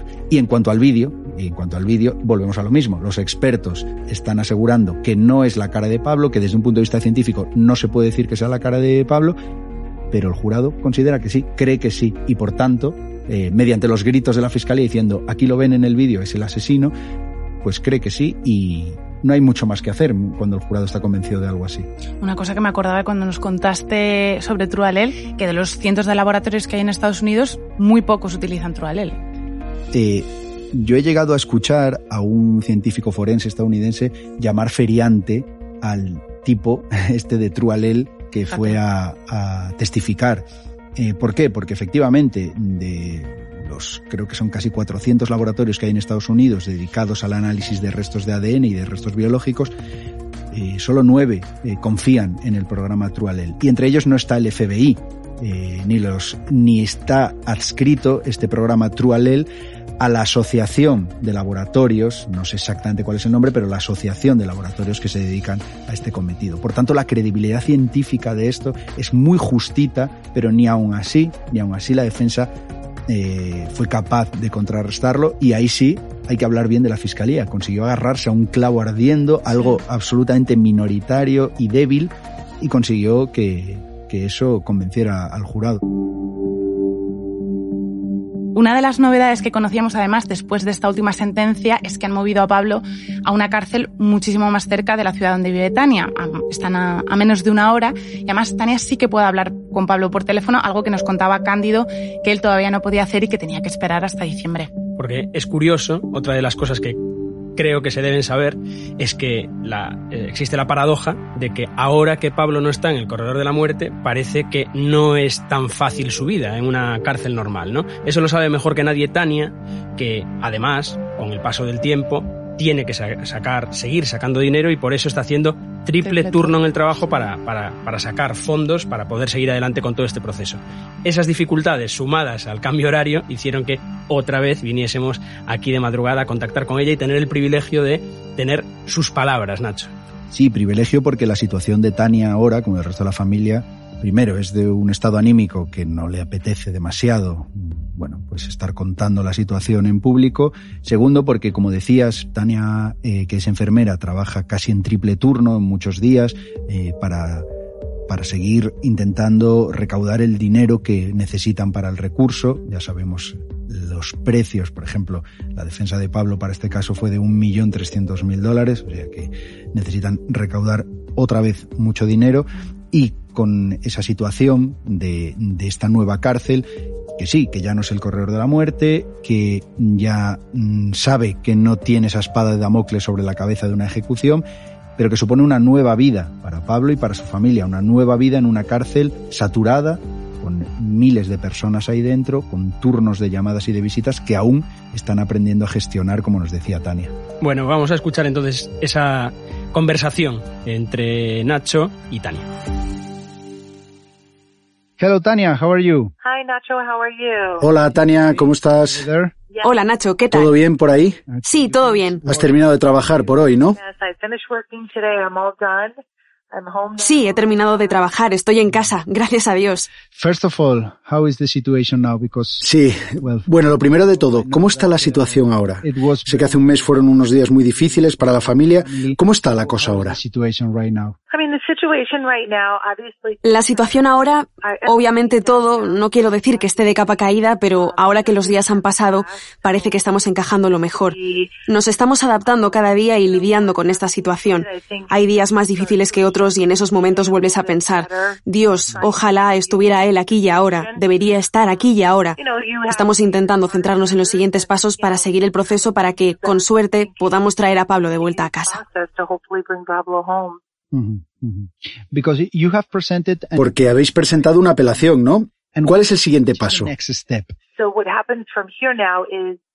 Ahora las transcripciones tienen que imprimirse y recopilarse, lo que puede tardar casi un año hasta que terminen. Es algo que lleva mucho tiempo, especialmente en casos como este, por lo mucho que duró este juicio. La mayoría de las vistas duran un día, una semana. Nosotros empezamos en septiembre y llegamos hasta enero, hasta finales de enero. Así que hay muchas transcripciones que tienen que ser impresas y juntadas. Estamos en el inicio del proceso. Es el inicio, todavía queda mucho por hacer. And are you optimistic? Are you positive? How, how, how are you now? ¿Y eres optimista? ¿Cómo estás ahora después de la sentencia? After some months, um, uh, the sentence. Siempre intento permanecer positiva porque si no lo eres, te hundes en la situación y esto también le ocurre a Pablo. Ha sido extremadamente difícil para Pablo porque en nuestras cabezas veíamos que por fin iba a volver a casa y no poder hacerlo ha sido muy desestabilizador. Te sientes atrapado, sientes como si alguien te hubiera robado y te hubiera arrancado el corazón. Ahora mismo es un momento muy difícil porque queríamos esto con todas nuestras ganas, sentíamos que por fin iba a ocurrir.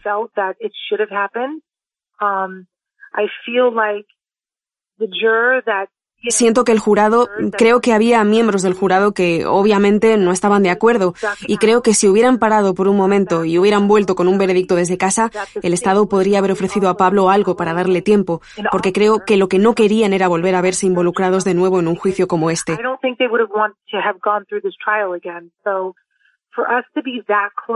Así que para nosotros estar tan cerca y que no ocurriese es Está siendo muy, muy difícil, muy duro. Estamos intentando mantenernos positivos.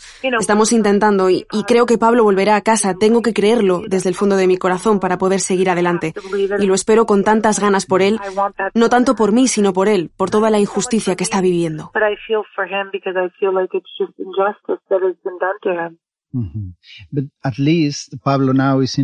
Al menos Pablo está en una cárcel más cerca de tu casa. Creo que es una buena noticia. Al menos es algo, ¿no?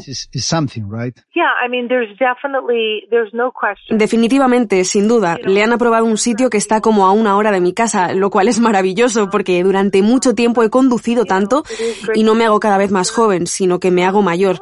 Y cuanto mayor te haces, resulta más difícil.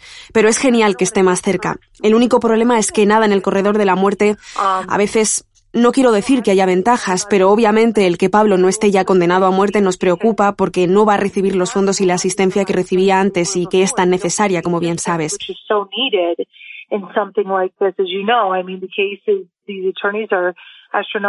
El caso y los abogados requieren cifras astronómicas y los costes son muy altos.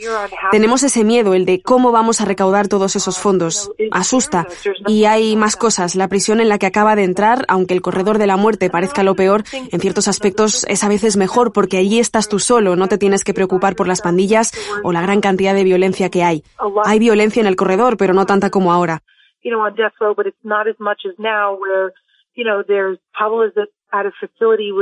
Pablo está en una instalación donde hay 1.800 internos. Hay gente que está en pandillas, metida en drogas.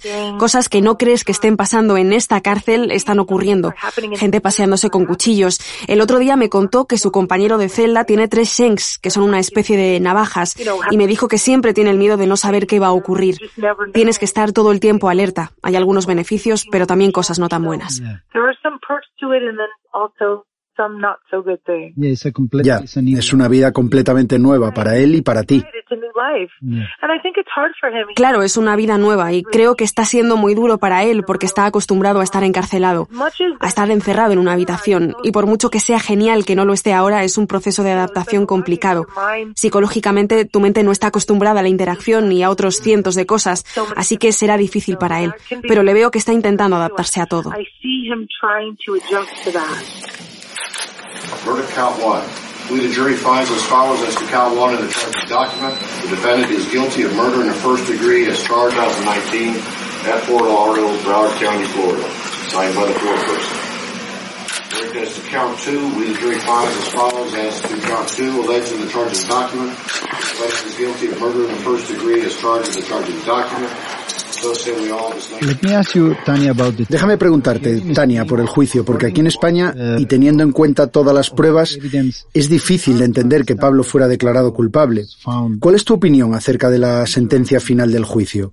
Porque aquí, no sé si por el sistema o por nuestra mentalidad, pero nos cuesta entender aún hoy que Pablo fuera declarado culpable. Estoy contigo, es alucinante. Hay muchas cosas que no pudimos presentar para defendernos y creo que es muy injusto porque había cintas de vídeo que fueron analizadas. Esas eran pruebas claras que se utilizaron en el juicio de Seth Peñalver y que claramente ayudaron a Seth Peñalver. Sin embargo, nosotros no pudimos hacer lo mismo y creo que eso es muy injusto.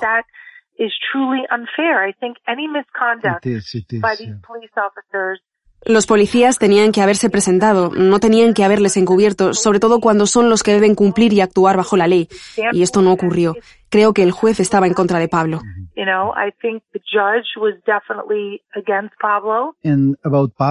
Y hablando de Pablo, me puedo imaginar cómo se encontraba después de la sentencia. Creo que estuvo muy hundido. ¿Cómo está él ahora?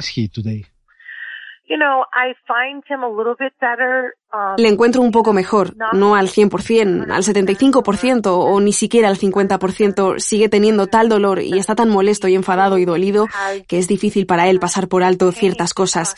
Quieres creer y quieres confiar en el sistema, pero cuando empiezas a perder la fe... En algún momento me dijo, ¿para qué seguir? Esto nunca va a ocurrir, no me van a dejar salir nunca de aquí, no les importa la verdad. You know, he doesn't want anybody to go through this. No quiere que nadie pasemos por esto y, y, es muy difícil y triste porque creo que a veces él se siente, está tan cansado, no tiene la energía para esto.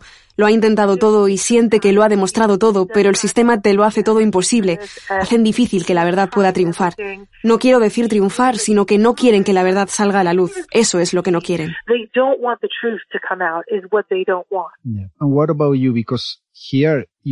¿Y cómo estás tú? Eres un ejemplo, eres muy fuerte, estás siendo un ejemplo de lucha. No te rindes. ¿Cómo estás ahora? Pues mentiría si te dijera que estoy bien. Esto ha sido muy traumático para Pablo y para mí.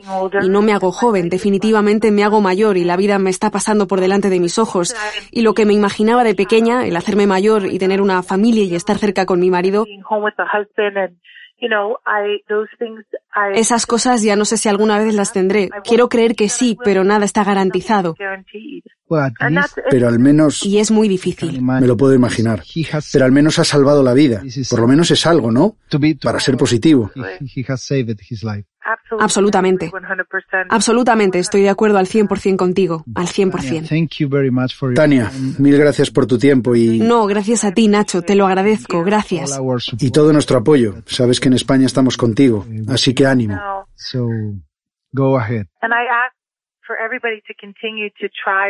Sí, y quiero pedir a todo el mundo que siga intentándolo, que no nos abandone. Necesitamos el apoyo más que nunca ahora y quiero agradecer a todo el mundo, a ti y a todos los que nos han apoyado. Sin todos vosotros no podríamos estar donde estamos ahora, así que gracias a todos.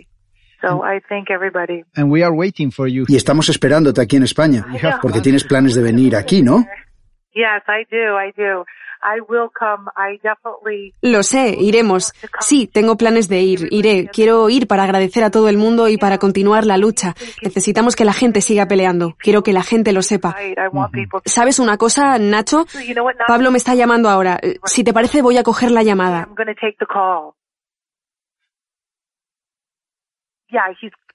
Me está llamando al teléfono. ¿Sí? ¿Ahora? Sí, ahora. Voy a coger la llamada antes de que la pierda, ¿vale? Sure, sure. Sí, sí, claro.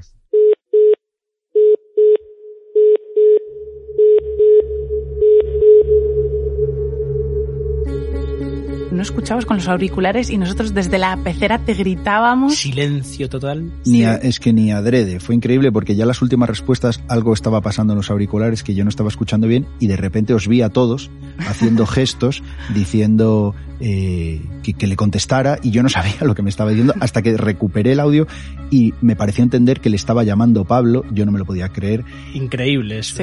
Y le dije, no, no, por supuesto. Eh, ¿Cada cuánto hablan ellos, más o menos? Es que yo ahora mismo no lo sé, porque como nos decía la propia Tania, están estableciendo todavía los turnos de llamadas, que yo me temo que son mm, semanales, y luego las visitas. Las visitas en esta cárcel son sábados y domingos, pero como hay tantísima gente, hay unas 1.800 personas metidas en esta cárcel, eh, lo que están haciendo es dividir 900 el sábado y 900 el domingo, con lo cual están quitando el derecho a un día de visitas. ¿Qué pasa? Que no todo el mundo, no todos los presos reciben visitas, por tanto, cabe la posibilidad de que no sean tantos y se pueda duplicar el turno. En cualquier caso, eh, están todavía gestionando estos listados, estos horarios, este nuevo escenario, que en realidad es esta nueva vida que se le abre a los IBAR por delante y que, que yo creo que en el, tono, en lo que nos decía Tania, que para mí es la auténtica protagonista de toda esta historia, vemos eh, pues una asunción, una madurez en el sentido de que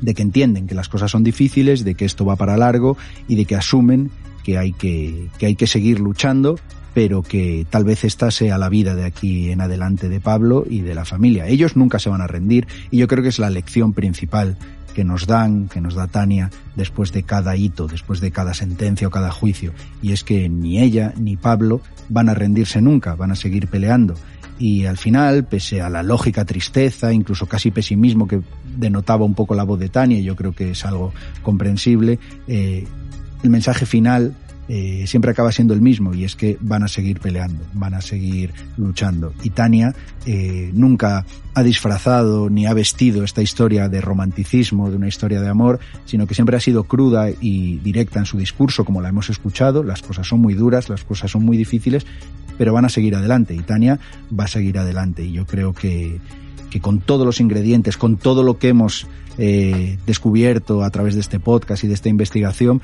yo creo que los ingredientes dan una posibilidad a Pablo y mientras esté ahí ellos no van a, no van a rendirse. La historia continúa para Tania, para Pablo, para todos los personajes que hemos eh, estado contando en este podcast. También seguramente continúe para ti, porque seguro que seguirás atento a todo lo que pasa.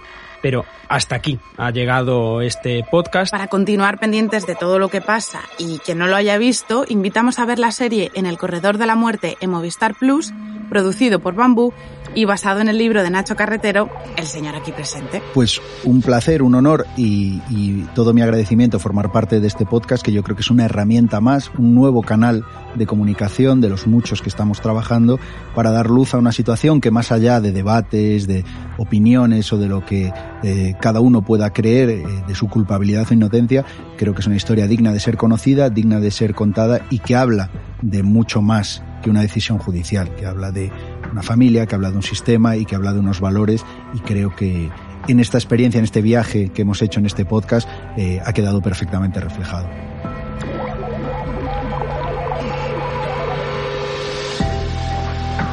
En el Corredor de la Muerte, un podcast de Movistar Plus producido por Podium Studios.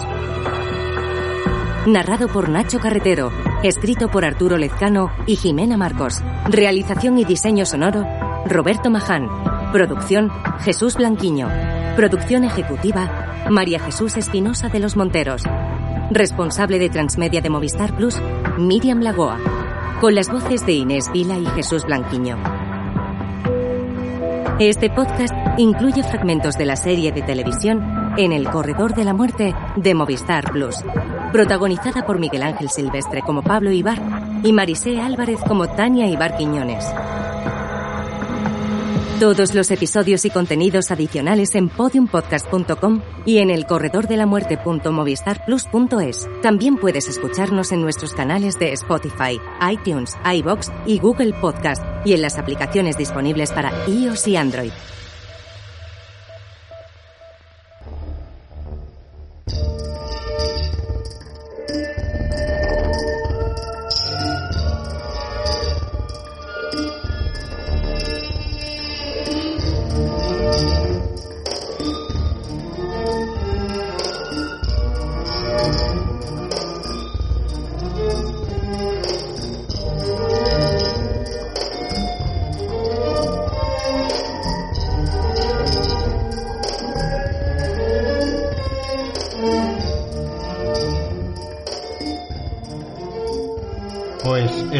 Todo por hoy.